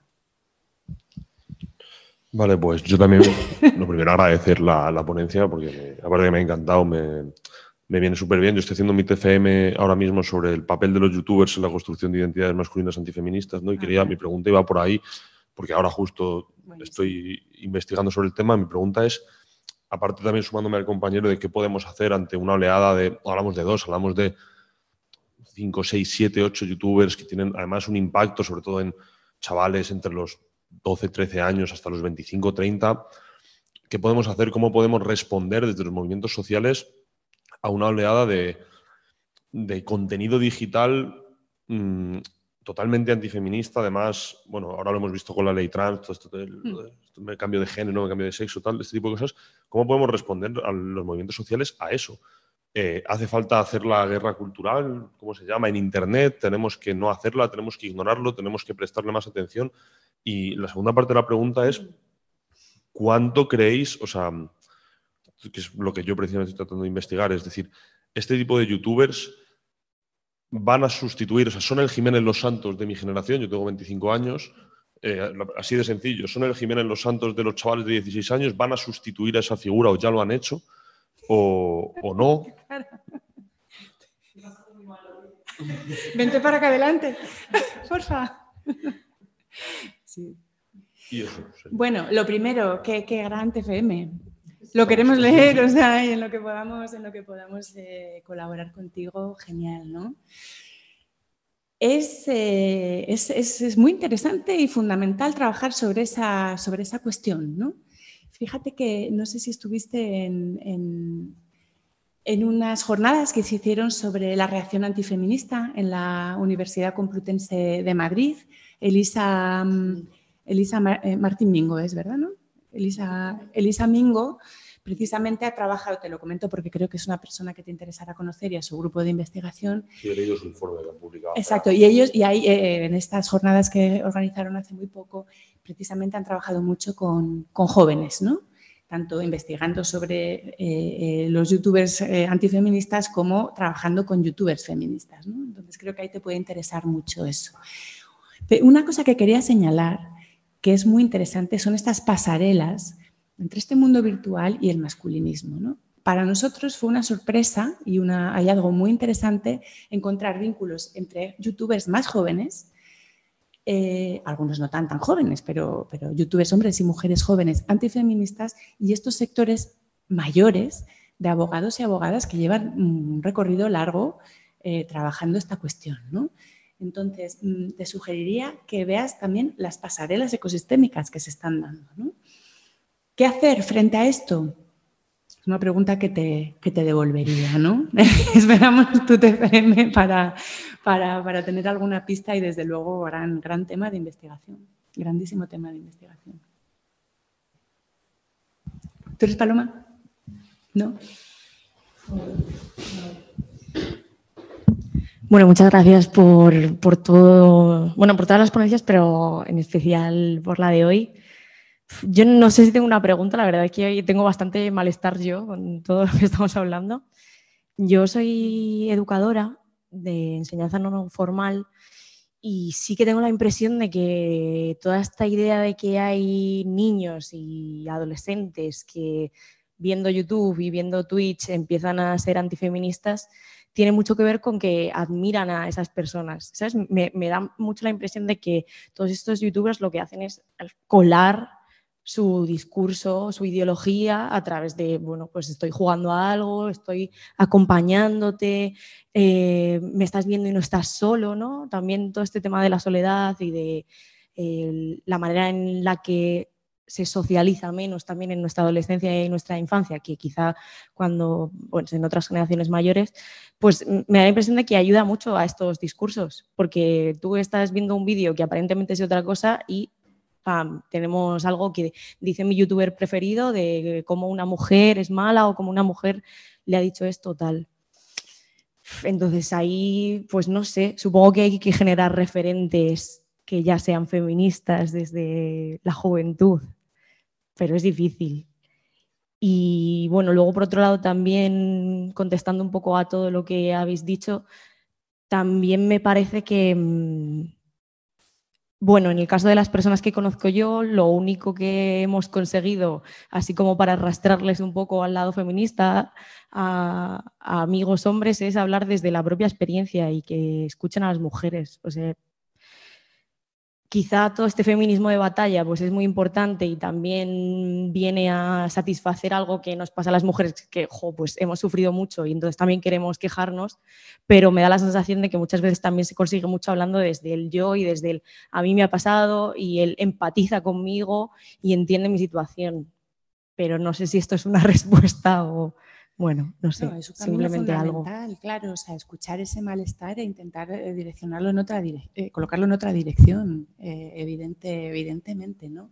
Fijaos que también hay como momentos estratégicos diferentes y lo que tenemos que ser capaces de leer cuál es este momento, ¿no? Yo decía que estábamos surfeando la ola y de repente estamos en el ojo del huracán y eso es otro momento diferente, ¿no? Entonces, primero, mm, ni minimizarlos ni, magnificarlos, porque yo creo que hay también muchísimo feminismo en la calle y una identificación con el feminismo muy grande que yo creo que desde las huelgas feministas, eh, ya no solo mamá se fue a la huelga feminista, sino que los hijos estaban haciendo la huelga. O sea, yo no soy pesimista en, en esto, ¿no? Lo que sí observo es que hay un proceso de polarización política preocupante, ¿no? Es la polarización lo que me preocupa porque creo que el feminismo ha calado y es fuerte, ¿no? Eso por un lado. Por otro lado, fijaos este, este, esta campaña que ha sacado el Ministerio de Igualdad últimamente, ¿no? Ana y yo estuvimos en el lanzamiento. La campaña era, ahora que ya nos ves, acércate, ¿cierto? ¿Era así, Ana? Ahora que ya nos ves, hablemos de sexo. Ahora que ya nos ves, hablemos de sexo, ¿no? Entonces, claro. Ahora que ya nos veis. Ahora que ya nos veis. Hay como un nuevo momento, hay otro momento, ¿no? Ahora que ya nos veis, a lo mejor podemos plantear otras cosas, ¿no? Antes de que nos dejéis de ver también, ¿no? Es un momento en el que ya nos veis y a lo mejor lo que tenemos que ver es, o sea, con nuestras aliadas, este momento de polarización, ¿qué oportunidades trae? ¿no? Porque no tiene solo desventajas, ¿cierto? Se han planteado muchas cosas y el, el problema es leer adecuadamente esto. En un sentido capilar, estoy de acuerdo con lo que has dicho, yo creo que lo habéis planteado todos, ¿no? O sea, en un sentido capilar hay algo que tiene que ser escuchado y direccionado de otra manera contra lo que es muy difícil luchar, pero tiene también que ver con lo que acontece en las élites políticas. ¿no? Y lo que sin duda ha hecho mucho daño, yo creo que, eh, claro, la, emergencia electoral de Vox y ese distinguirse por su antifeminismo y legitimar. Eh, eh, estos malestares que estaban más inarticulados en la sociedad, tiene un efecto, ¿no? Y creo que tiene un efecto fundamental. No están solos, no son el todo, pero son una parte y es la punta del iceberg, ¿de acuerdo? Entonces, también puede acontecer, o sea, también el, panorama electoral es complejo porque Vox perdiendo Ana si gana el bloque de derechas, ¿no? Y esto acontecerá en diferentes geografías, ¿no? Hay una geografía variable de esto porque pueden ganar aquí, perder allí, ¿no? ¿Qué pasará a nivel nacional? ¿Qué pasará en esta o en aquella comunidad autónoma, ¿no? Eh, pero bueno, hay también que pensar que el desgaste mismo de Vox em, también desgasta este ecosistema, ¿no? Y, lo que nos queda es pues también estar atentas a qué pasa con el Partido Popular, ¿cierto? Mm. Porque, porque esto, claro, también eh, mueve al Partido Popular hacia, hacia la derecha, ¿no? Gracias, Paloma. Ana. Si no, no se te oyen en casa. ¿Y quienes estáis en casa? Bueno. bueno, pues eh, muchas gracias y por hacernos pensar sobre todo, ¿no? Porque yo tengo así la cabeza como, como un bombo, se me ocurrían un montón de cosas, ¿no? Em, yo quiero compartir con vosotros tres imágenes que me han estado rondando, em, a lo mejor... Mm, bueno, desde mi bagaje, lógicamente, porque son mías, pero, pero también por lo que os digo, ¿no? porque eh, nos lleva a pensar ¿no? un poco lo que me llevo yo de las reflexiones eh, en las que estamos. Una primera imagen es del último 8 de marzo, em, una, mujer mayor como de 70 mm, años a lo mejor, en la manifestación de estudiantes, ¿vale? El, sindicato de estudiantes convocó una huelga y eh, fueron a una manifestación por la mañana, además se fueron a manifestar frente al Ministerio de Justicia y em, había una mujer mayor, a mí me lo contó mi hijo de 17 años, que fue a la manifestación, pero es que luego estaba retratado en, o sea, estaba comentado esto, esta misma situación en el diario.es, ¿no? en un artículo. Entonces, eh, la imagen de esta mujer mayor con una pancarta que decía, no era paz, era silencio. Claro. Entonces, ¿cómo? ¿Verdad? Bueno, eh, mi hijo vino con 17 años y me hizo ese comentario. Mamá, fíjate qué buena, ¿no? Hemos hecho una foto, porque ellos están haciendo bachillerato artístico y van con cámaras haciendo fotos. Entonces hemos hecho una foto buenísima y me la enseñó, ¿no? Entonces, claro, a mí me, dejó ahí pensando, ¿no? ¿Cuál era la lectura de mi hijo con 17 años y cuál era la, la imagen de esa pancarta de esa mujer mayor, ¿no? el diario.es se hacía eh, eco de, la, imagen porque le parecía eh, sintomático. ¿no? Y claro, yo ahí pensaba en, la imagen que nos da Marta de, de Oír del, autobús, que dice no es violencia de género, es violencia doméstica. Entonces, el espacio de lo doméstico, el espacio de lo privado, ¿no?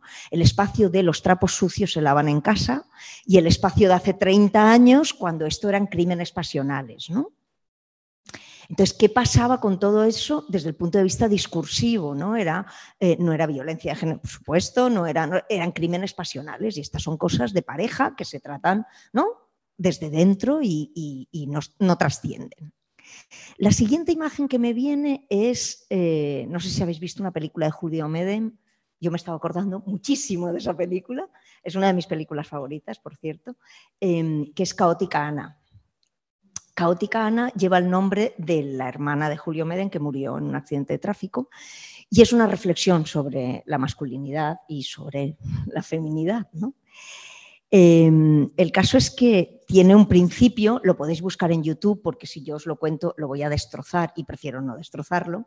Eh, eh, tiene una secuencia inicial antes de los, de los créditos mm, magistral, o sea, mm, yo la he utilizado en mis clases de sociología de género miles de veces esa, esa, secuencia, porque es ponerla y rápidamente se ve ahí condensado todo. Es una escena de cetrería, no os digo más, ¿vale? Es una escena de cetrería. Se busca fácil en YouTube porque se ve que no soy la única que, le, fascina esa, escena, ¿no? Em, Claro, lo siguiente que pensaba al escuchar tu análisis era en lo rural. ¿Qué pasa en lo rural? O sea, en la campaña electoral de 2019 apareció en las redes, no sé si recordáis, un, eh, cartel en el suelo, en el campo, eh, de Vox hecho con liebres muertas. ¿Recordáis aquella imagen? Entonces, en, en la imagen de la conquista, esta que has puesto de 2019, están los animalistas, ¿no? Está el tema de, claro, la ley de bienestar animal, imaginaros, ¿para qué queremos más, no? Entonces, lo rural es el segundo, la, la, segunda cuestión que yo me he planteado, la segunda imagen que me venía. Primero lo privado, ¿no? Violencia doméstica, ¿no? Los trapos sucios y tal. Lo segundo, lo rural, y lo tercero que me sale es lo psicológico, lo emocional, esta sociedad de bienestar que es la, es la sociedad, los malestares de la sociedad de bienestar, ¿no? O sea, ¿qué pasa con los malestares de la sociedad de, bienestar en los varones que em, acuden menos a terapia, pero que hay un sesgo de género clarísimo en el diagnóstico y en el tratamiento de los problemas psicológicos? Eh, cuando acuden con una depresión se les recetan menos psicofármacos que a las mujeres, que hay un sesgo en el diagnóstico y en el tratamiento. Eh, se les recetan menos em, eh, psicofármacos que a las mujeres, pero se les manda más a terapia. Luego no van, o sí, o bueno, dependiendo, ¿no? Pero lo que quiero decir con esto es que em, en el tema de la corresponsabilidad, en el tema de las tareas, y, me parece muy fino el análisis que hacías, Marta, de cuando llegamos a, bueno, la secuencia, esta secuencia tremenda, ¿no? De empezamos con denuncias falsas, ¿no? ¿Era así? Como Literalmente expuesta por un activista, ¿eh? Vale, pues esa secuencia es tremenda, porque claro, ahí que estamos hablando. O sea, yo esto puede terminar en un suicidio. Y esta es una amenaza ¿no? Esta es una amenaza. Hay un, hay un, autor mexicano que es Juan Guillermo Figueroa que analiza la salud de los varones y, él dice que, uno de los comentarios más comunes es que las mujeres no sabemos suicidarnos. Porque claro, nosotras tenemos prevalencia en todas las culturas, en todos los países tenemos prevalencia en ideación suicida, pero los varones tienen prevalencia en suicidio consumado. ¿no? Entonces, claro, yo pensaba en todas estas cosas y son tres imágenes que me salen entre lo privado, lo rural y lo psicológico, lo emocional mm. o qué hacemos con eso, ¿no? Mm. Y, claro, mm, evidentemente no puedes abarcarlo todo, ¿no? Pero, pero eran cosas que me salían tirando de hilos, ¿no? Y, quería compartirlas con vosotros un poco, pues así, a bote pronto. excelente, sí, sí, sí, esas tres fronteras, ¿no? Lo privado, lo rural y lo, y lo emocional me parecen fantásticas para como, como programa ¿no? para seguir escarbando y conociendo toda esa pluralidad de, abriendo campo, ¿no? abriéndonos a, analizar este fenómeno de forma lo más compleja posible y a encontrarle en las costuras los lugares donde podemos eh, trabajar. Yo creo que lo que ahora mismo no es ya de recibo es no pensar en los malestares eh, de los hombres, entonces tenemos que ir a ello, ¿no? Y tenemos que ir a dar otras interpretaciones. Entonces, por ejemplo, un hombre, eh, vamos a ver, eh, escuchado varias veces en sus espacios, eh, temas como estos, ¿no? Problemas económicos en los divorcios, ¿no? Tremendos problemas económicos. Una de estas activistas decía, los hombres viviendo en el coche, ¿no? Están los hombres viviendo en el coche. evidentemente es un problema social brutal, ¿no? Entonces también quizá tenemos que encontrar una forma de tratar esto eh, a un nivel macrosocial. Entonces el problema es el precio de la vivienda en relación con los salarios y cómo eso explota en los, en los divorcios. Por cierto, nos explota a las mujeres en la cara también, no les explota solo a los hombres, ¿no? Entonces, hay una serie de problemas que se están condensando ahí, que son problemas sociales que podemos leer desde ahí, ¿no? ¿Qué tanto habría tantas disputas eh, en las separaciones en torno a las custodias, a los recursos que hay que pasarle o no a la mujer, esta idea de las mujeres como parásitas? ¿Qué tanto si hubiera mejor empleo, si hubiera mejores condiciones de, vida ¿no? en, en la sociedad y posibilidades de vivir dignamente separándote sin que eso implique un empobrecimiento radical y una batalla brutal entre un hombre y una mujer eh, por unos exiguos recursos? ¿no? Entonces, ese malestar hay que leerlo, pero hay que redireccionarlo, como decía antes, en forma antisistémica. ¿no? Y tiene esos elementos, eh, esas fronteras, ¿no? lo privado, lo rural, lo emocional. ¿no? Ya no podemos no mirarlo. ¿no? Y se parece que es una falta de, quizá de, intuición, o sea, no una falta, quiero decir, es necesario mirar a eso que es, porque es una frontera del feminismo que con alegría eh, creo que debemos trabajar, ¿no? No tanto porque la viene la ultraderecha, sino porque son problemas que conocemos, ¿no? Y esos malestares masculinos, conversemos, ¿no? Hablemos. Eh, Gaby había pedido la palabra. Sí. Hola. Hola. Hola, Gabriela. Muchas gracias por esta charla. Eh, bueno, yo tengo hay una pregunta que tengo que es súper concreta, que es eh, que quién, e, quién, era el autor del eh, kit retórico, pero eh, quería hablar un poco como de esta discusión que estamos teniendo, porque em, yo creo que de hecho sí deberíamos también em, como pelear la, la, guerra cultural un poco. lo que siento también es que el punto en, en, donde nos pone es que tenemos que bajarle un poquito a nuestro discurso, ¿no? Entonces también da un poco de rabia, ¿no? Eh, en el sentido en el que toca ceder un poco para, de alguna manera, seducir a los hombres eh, al, feminismo. Entonces yo entiendo que es súper necesario, pero quiero solo decir que me da un poco de rabia de alguna manera, eh, que ahora es como, entonces el pobrecito eres tú y tenemos que escucharte cuando hay muchas de las cosas que estamos exigiendo que, no estamos ni cerca de lograrlo, ¿no? Entonces, eso por un lado, pero por otro, eh, como desde el punto de vista eh, del ser artista, ¿no? Yo creo que eh, es súper importante pelear la guerra cultural en el sentido de producir imágenes, producir imaginarios, producir fantasías, también de alguna manera utilizar eh, para nuestro beneficio las posibilidades desde el marketing hasta las prácticas artísticas y el performance, es decir, como que tenemos que pelear con toda en este momento. Creo que eh, eso es bien, bien importante porque lo que tiene la ultraderecha detrás de ellos es como eh, el sentido común y la tradición, que tiene todas estas perspectivas encarnadas como una verdad cultural. Entonces, el tipo de imágenes, imaginarios, fantasías que creemos tienen que ser como casi, eh, tienen que ser tan poderosas que ese sentido de la tradición que está encarnado en muchos, también en nosotras y nosotros, ¿no?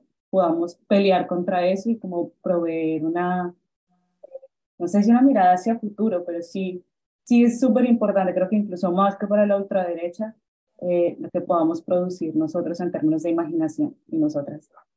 Mm. No sé creo que, bueno. Gracias, gracias ah, Gaby. bueno, no, tampoco es como un turno de preguntas y respuestas, ¿no? Gaby, no te veo, pero bueno, te, te comento, ¿no? El kit retórico es de Ruth Wodak. Eh, luego, si quieres, es un, sí, un texto fundamental, ¿no? Para analizar eh, eh, el discurso de la ultraderecha europea y ahí verás si te sirve, ¿no? Eh, el tema de, claro, planteas una cuestión súper, súper interesante, ¿no? Esta cuestión como de eh, si eso no es apropiado y si nos conviene o no algo así como bajar el volumen para seducir a los hombres, ¿no? Y efectivamente por aquí podemos descarrilar, o sea, la cuestión es no descarrilar nuestros planteamientos, ¿no? Y como os decía, yo no creo que, o sea, la reacción patriarcal leída de hoy hacia atrás, ¿no? O sea, desde el presente para atrás, eh, todo encaja como un guante, ¿no? Resulta que en la ley eh, nos hemos equivocado haciendo no sé qué y no sé qué.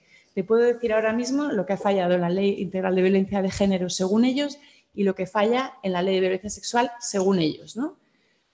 Pero yo creo que esa no es la lógica, ¿no? Entonces tenemos que estar atentas también a que no se nos cuele la reacción patriarcal ahí, ¿no? Entonces la onda no es, eh, digamos, vender nuestra alma al diablo, porque ahí se nos estaría comiendo la reacción patriarcal. Tenemos que pensar qué somos, qué queremos hacer, cuáles son nuestras prioridades, pero pensar también en los hombres, ¿no? Y pensar, bueno, qué estrategias vamos a llevar a cabo para por lo menos conocer e intentar movilizar ese malestar en otra dirección, ¿no? Y no sé si, pasa por, por, seducir o por ser más suaves o no sé qué, ¿no? No necesariamente, ¿no? Puede pasar por, por otros caminos, ¿no? Y luego el tema, bueno, comentas el tema de la, claro, de la guerra cultural, ¿no? Entonces, simplemente yo sí que quisiera señalar, repetir una cosa, ¿no? Eh, parece como que fuera algo meramente cultural el género y yo creo que ahí también nos están ganando un poco la batalla, ¿no? O sea, el edificio de la dominación lo sostiene, eh, ¿no? Lo, planta el género, para decir así, ¿no? según, por ejemplo, Rita Segato, ¿no? que no quiere decir que no pensemos interseccionalmente.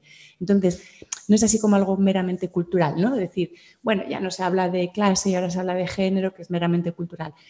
El género tiene unas implicaciones gruesísimas para la dominación. ¿no? Entonces, em, son términos que me incomodan. ¿no? Eh, lo que sí que estoy de acuerdo contigo, Gaby, y creo que es que ahí hay una clave fundamental y nos las has dado, es eh, cómo trabajamos otros imaginarios. ¿no? Y yo creo que una de las cosas fundamentales es salir de ese mundo distópico. ¿no? Eh, y pensar, no sé, yo a veces escucho, voy a sitios y escucho como que se ha perdido la imaginación política, no sé qué, yo digo, pues a mí no me parece. Si yo pienso en el feminismo, me parece que el feminismo ha dado pautas sumamente diversas para cambiarlo todo, ¿no? Y que tiene una energía extraordinaria, ¿no? Hablamos de poner la vida en el centro, todo lo que hay de proyecto político ahí, ¿no? Eh, ecofeminista, ¿no? Para todas, para todos, humanos y no humanos, ¿no? Entonces, yo creo que tenemos una imaginación magnífica. Otra cosa es que sigamos trabajando ahí y de repente hacer intervenciones en el plano artístico es una gran cosa, ¿no? Me parece que lo has planteado y está muy bien. Entonces, último, hay que reivindicar que el feminismo incomoda, ¿no? O sea, somos las feministas aguafiestas. O sea, la cosa no es, ay, ay, qué a gusto. O sea, ay, ya, ya me han interpelado bien y ya, ¿no? Y ya, qué bien, qué bien, nadie me molesta y soy un hombre que me dicen, ay, sí, sí, sí, eres una pobre víctima. Bueno, eso es lo que están haciendo ellos. O sea, nosotras seguiremos incomodando. Y para interpelar a los hombres de otro modo, limpiando sus malestares de los que son malestares derivados de la pérdida de, la, de la dominación, hay que incomodarles no sé si seducirles, pero hay que incomodarles y os tenéis que dejar incomodar, ¿no? ¿Qué dices, Pablo? Gracias, Gaby. No sé si hay alguna cosa más, que seguimos. No sé si es de casa quienes estéis, porque hemos hablado aquí todo el mundo que está en la sala, y bueno, para animaros también, que aquí se os escucha perfectamente.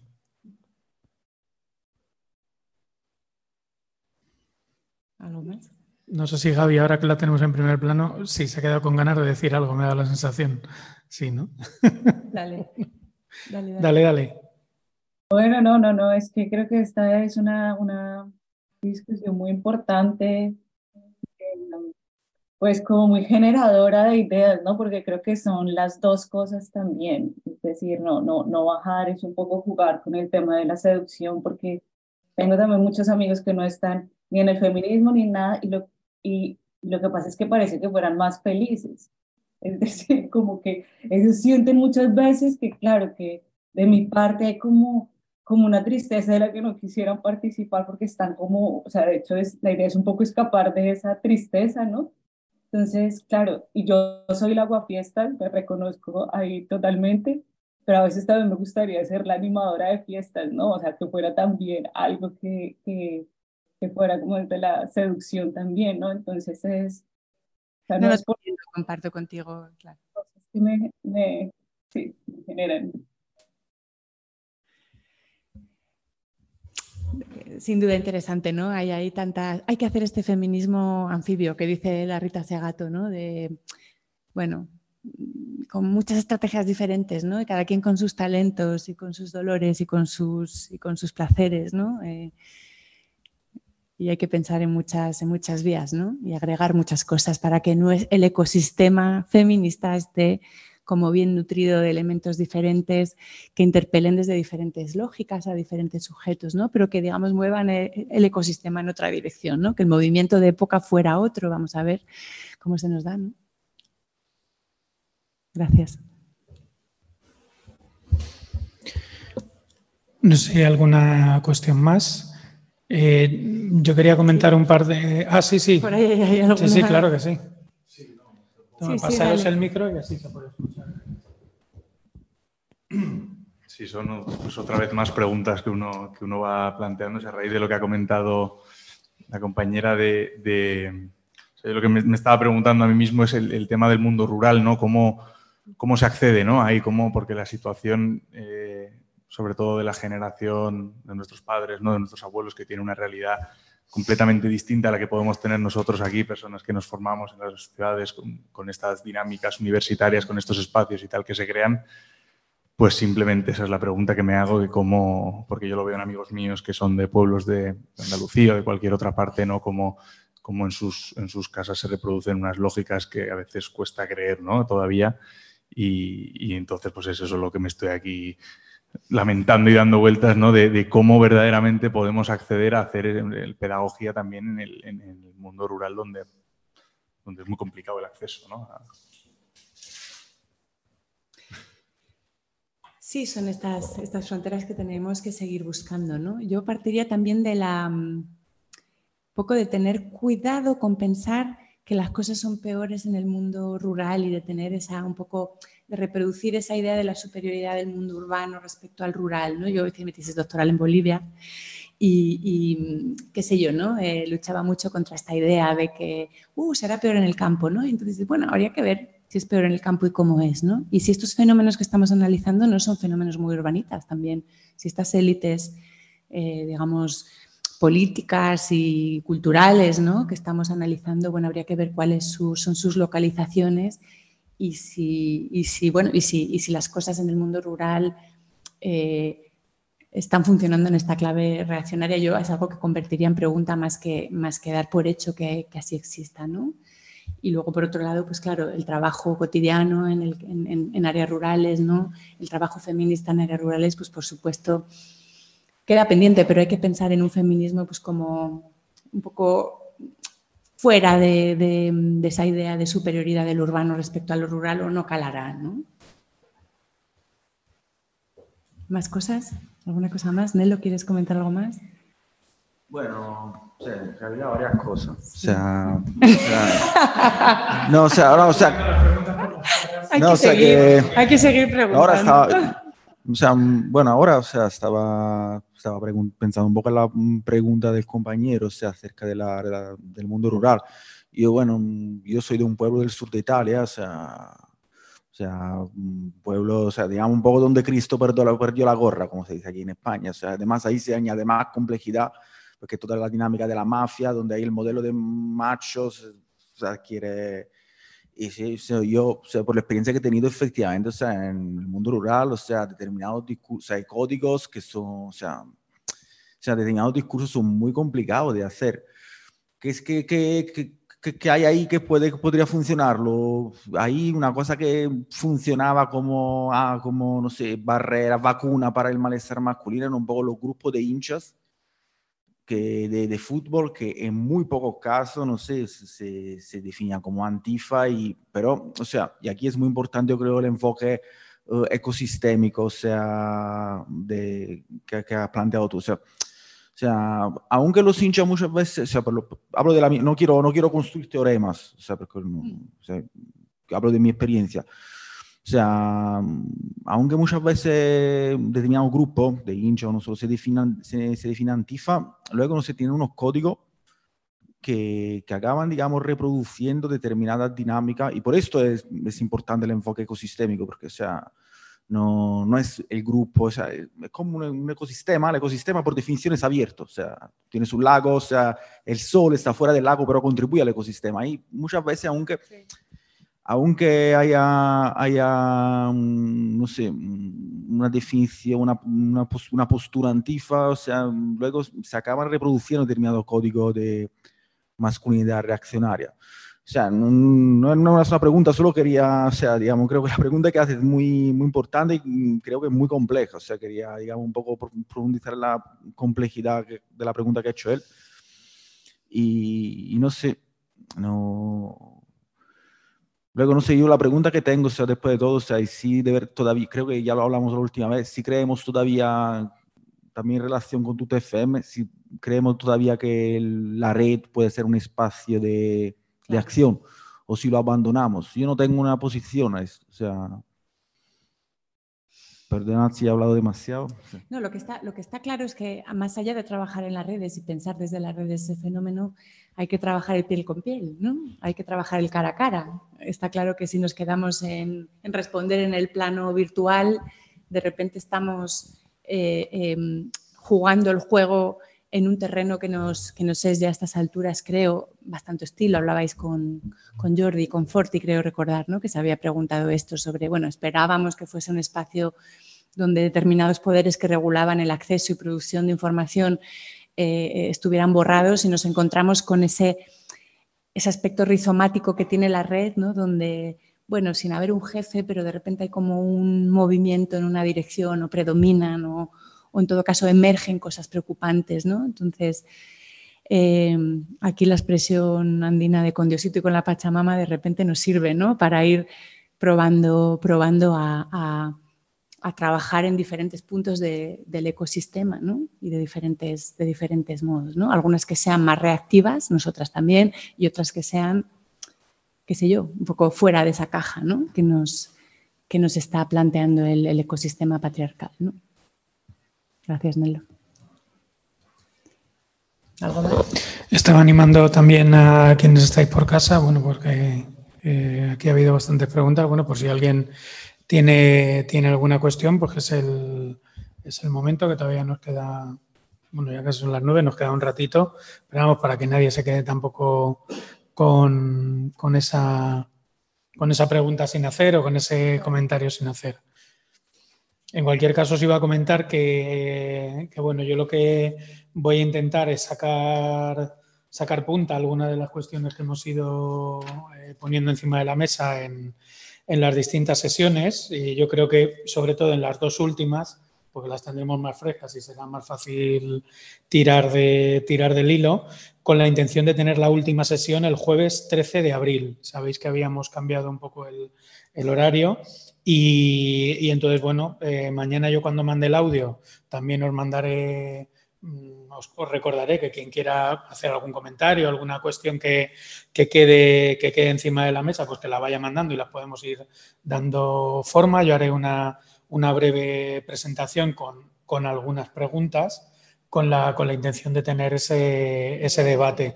Eh, lo que sí haremos es, bueno, como es una sesión de debate un poco ya sin los contenidos de las ponencias y demás, sí pediros que confirméis asistencia, bueno, porque evidentemente, bueno, intentar ser por lo menos ocho o nueve personas para tener un mínimo grupo de, grupo de debate, que confirméis si vais, si vais a venir o no, no hace falta confirmarlo mañana, sino bueno, a lo largo de Semana Santa se puede decir, pues sí, estaré tal y el, el lunes de esa semana pues ya anunciamos si, si, se hace, si se hace o no.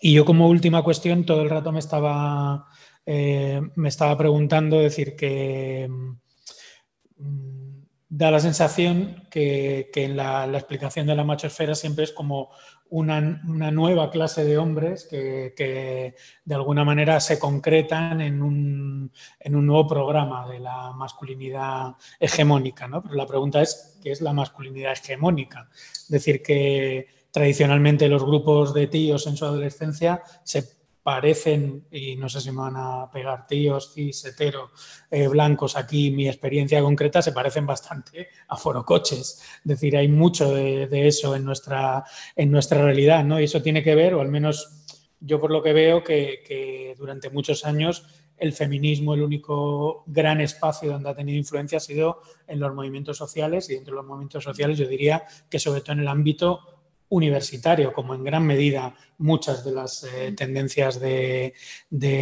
izquierdas, ¿no? Y de, y de, toda esa realidad hemos dado el salto a que el feminismo es, entre siete comillas, ideología de gobierno, ¿no? Es decir, que lo que pone la ley trans es algo que la inmensa mayoría de la sociedad no tenía ni idea hasta hace un año, ¿no? Entonces, decir que el, que el, reto, el reto en ese sentido yo creo que es doble doble en, la medida en que, eh, que, lo que lo que está ahora en juego es precisamente también esa rebeldía que se hace de derechas, ¿no? que yo creo que es el punto de éxito de los youtubers. Es decir, que, que, tiene, lo hablábamos en el, en el curso que hicimos de, sobre el libro de Wendy Brown, la, aunque luego Pablo decía que el título había sido también un poco invención de la, de la editora para, para vender más. ¿no? Decía, bueno, el título, pero al final me gustó porque sí casaba. Decir, pero bueno, ese punto de rebeldía, de, de, de, posicionamiento antigobierno, anti supuesto nuevo mainstream feminista, que yo creo que está agitando mucho. Eh, sobre todo en, en, ese, en ese sector en el sector youtuber ¿no? entonces mmm, yo creo que mientras el nacionalismo ultrarreaccionario en el que bebe Vox, a mí socialmente me parece que, es algo bastante residual, diría yo, hay otros elementos como la islamofobia o como el antifeminismo que, no son tan residuales o esas posiciones de una masculinidad cis hetero hegemónica con eh, sus rituales de expresión de género, con que es lo que estaba señalando Nelo con la cuestión del grupo Antifa que él conocía y tal, eso es infinitamente más expandido y, es, yo creo diría que es la realidad hegemónica de producción de masculinidad. Yo diría que a día de hoy, yo diría que a día de hoy, y, ahí es donde están poniendo esa, esa, pasarela y por eso yo creo que es también más fácil que, que surja un youtuber antifeminista que un youtuber anti, ultranacionalista español que tenga esos millones de visitas, ¿no? Es decir, que eh, ahí yo creo que es donde están intentando jugar. Luego no sé si, si realmente esas millones de visitas se van a traducir en votos, se van a mm. traducir en organización, se van a traducir en sociedad civil, porque en el feminismo yo sí lo veo, que se traduce en todas esas cosas. Mm. con mayor éxito, luego político, menor éxito y tal, pero desde luego lo que ha movilizado el feminismo, yo creo que no lo moviliza un youtuber de movilización efectiva, ¿no? De mm. clic y de cachondeito y tal. Mm. Y bueno, que eso, que eso es lo que digo también por la cuestión de las culpas, de que más que ver de quién es culpa, si lo hemos hecho bien, lo hemos hecho mal, lo que hay que intentar es cuidar esa movilización feminista, esa organización, esa decir cómo se cuida eso, cómo se expande, qué papel eh, tenemos ahí también los, los hombres cis, hetero, las, es decir, que ahí yo creo unas, unas preguntas que, bueno, que, lo abrimos, pero vamos, que digo que por ahí mm. este tipo de cosas son las que voy a intentar extraer para la última sesión y lanzarlas como preguntas, las que las mías, y si me lanzáis alguna que queréis que la haga yo, que la plantee, que la integre, y si no, luego abrimos el micro y todo el mundo puede ir participando y a ver si que sea algo más eh, dinámico. Eh, voy, a hacer, voy a leer una cosa que, que pone Rouget, que dice, me gustaría comentar que la reacción patriarcal no solo viene de la mano del antifeminismo y la neomasculinidad, sino también hay un factor reciente a añadir, la cruzada contra los woke. ¿no? Es decir, esto que hablábamos el otro día eh, W-O-K-E. Sí, la cruzada contra lo woke, como contra lo progre, de alguna manera. Eso es. Es lo que... Sí, sí, yo creo que el feminismo se ha convertido en un símbolo de lo progre aquí en este país, diría yo, ¿no? Y entonces cuando se está disputando el feminismo, se está disputando como todo lo progre, ¿no? Eh, cuéntanos, no sé si quieres intervenir o puedes intervenir eh, oralmente. Si quieres explicarnos un poco más eso, ¿no? Es. ¿Quién es? Roger. Ah, Roger. No sé si quieres eh, hablarnos sobre este tema. Bueno, Leo eh, comenta, comenta como sinónimo de lo posmoderno y lo progre, ¿no? Que es un eje que, por ejemplo, en la construcción del republicanismo trampista y Tea Party, todo esto ha funcionado a saco, ¿no? Es decir, la sociedad del café latte que se levanta y vive como Dios en, la economía de la costa y la auténtica América hmm. del centro, que, es la que produce, la que manda el cereal, la España que madruga. Claro, claro, perdona, más o menos sí, claro, sigo un poco la, no sé si te sigo, Roger, pero quizá lo que, lo que estás diciendo, lo que nos estás poniendo encima de la mesa es el tema de la interpelación populista y cómo se construye el pueblo español frente a esas élites, ¿no? Élites globalistas, etcétera, que son un poco esto que tú planteas, las élites progres, ¿no? Eh, pero que son unas élites entrecomilladamente culturales, ¿no? O sea, ellos no están apuntando, aquí está la trampa, o sea, aquí está el verdadero asunto. Con estas, construyendo la élite así, la élite progre, ¿no? En realidad lo que se está escamoteando es eh, la lectura de clase, ¿no? Y la lectura, digamos, de las estructuras reales que atraviesan la sociedad. Entonces se nos está imputando que somos hegemónicas a las feministas y que entonces somos opresoras, etcétera, como si fuéramos, no sé, como si fuéramos las, las jefas de todas las empresas que machacan la salud de los hombres, que luego eh, tienen malas condiciones laborales, como si fuéramos las presidentas de todos los gobiernos que mandan a los hombres a la guerra, ¿no? Como si fuéramos las que desde siempre estamos llevando a cabo políticas sociales fallidas, ¿no? Que hacen la vida de los hombres también miserable, ¿no? Entonces, yo creo que el primer movimiento que hay que identificar ahí es como definiendo así a la élite, no eh, están ofuscando ver eh, a las élites que efectivamente tienen más poder en nuestro país. Entonces ahí está la cuestión. Ahí, ahí, está lo que están ocultando, que es lo que más nos interesa.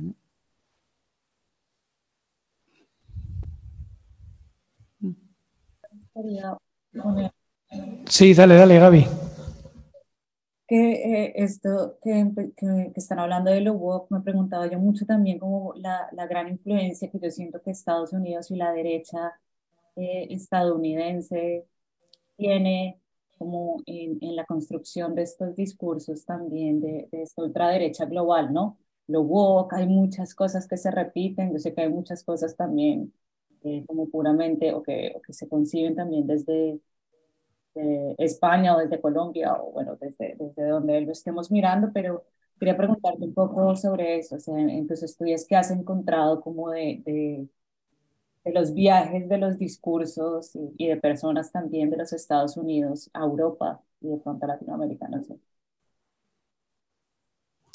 A mí, perdón. Sí, sí. Mm. A ver, no sé si te mm, si capto completamente lo que planteas o si estoy en condiciones de responderte siquiera, ¿no? Pero fíjate qué curioso, por ejemplo, que Vox hizo campaña primero con el, marco de las campañas en, el periodo en el que no logró representación parlamentaria, fue primero hacer España grande otra vez, que es un un eslogan trampista, ¿no? Traducido eh, literalmente, ¿no? Eh, sabemos que, por ejemplo, Steve Bannon ha eh, asesorado aparte de la, de la ultraderecha europea, ¿no? Y sabemos de sus querencias y de sus amistades, ¿no? De hecho, son públicas en parte. Bueno, habrá mucho más de lo que, por supuesto, no sabemos o habría que investigar con otras, con otras técnicas, ¿no?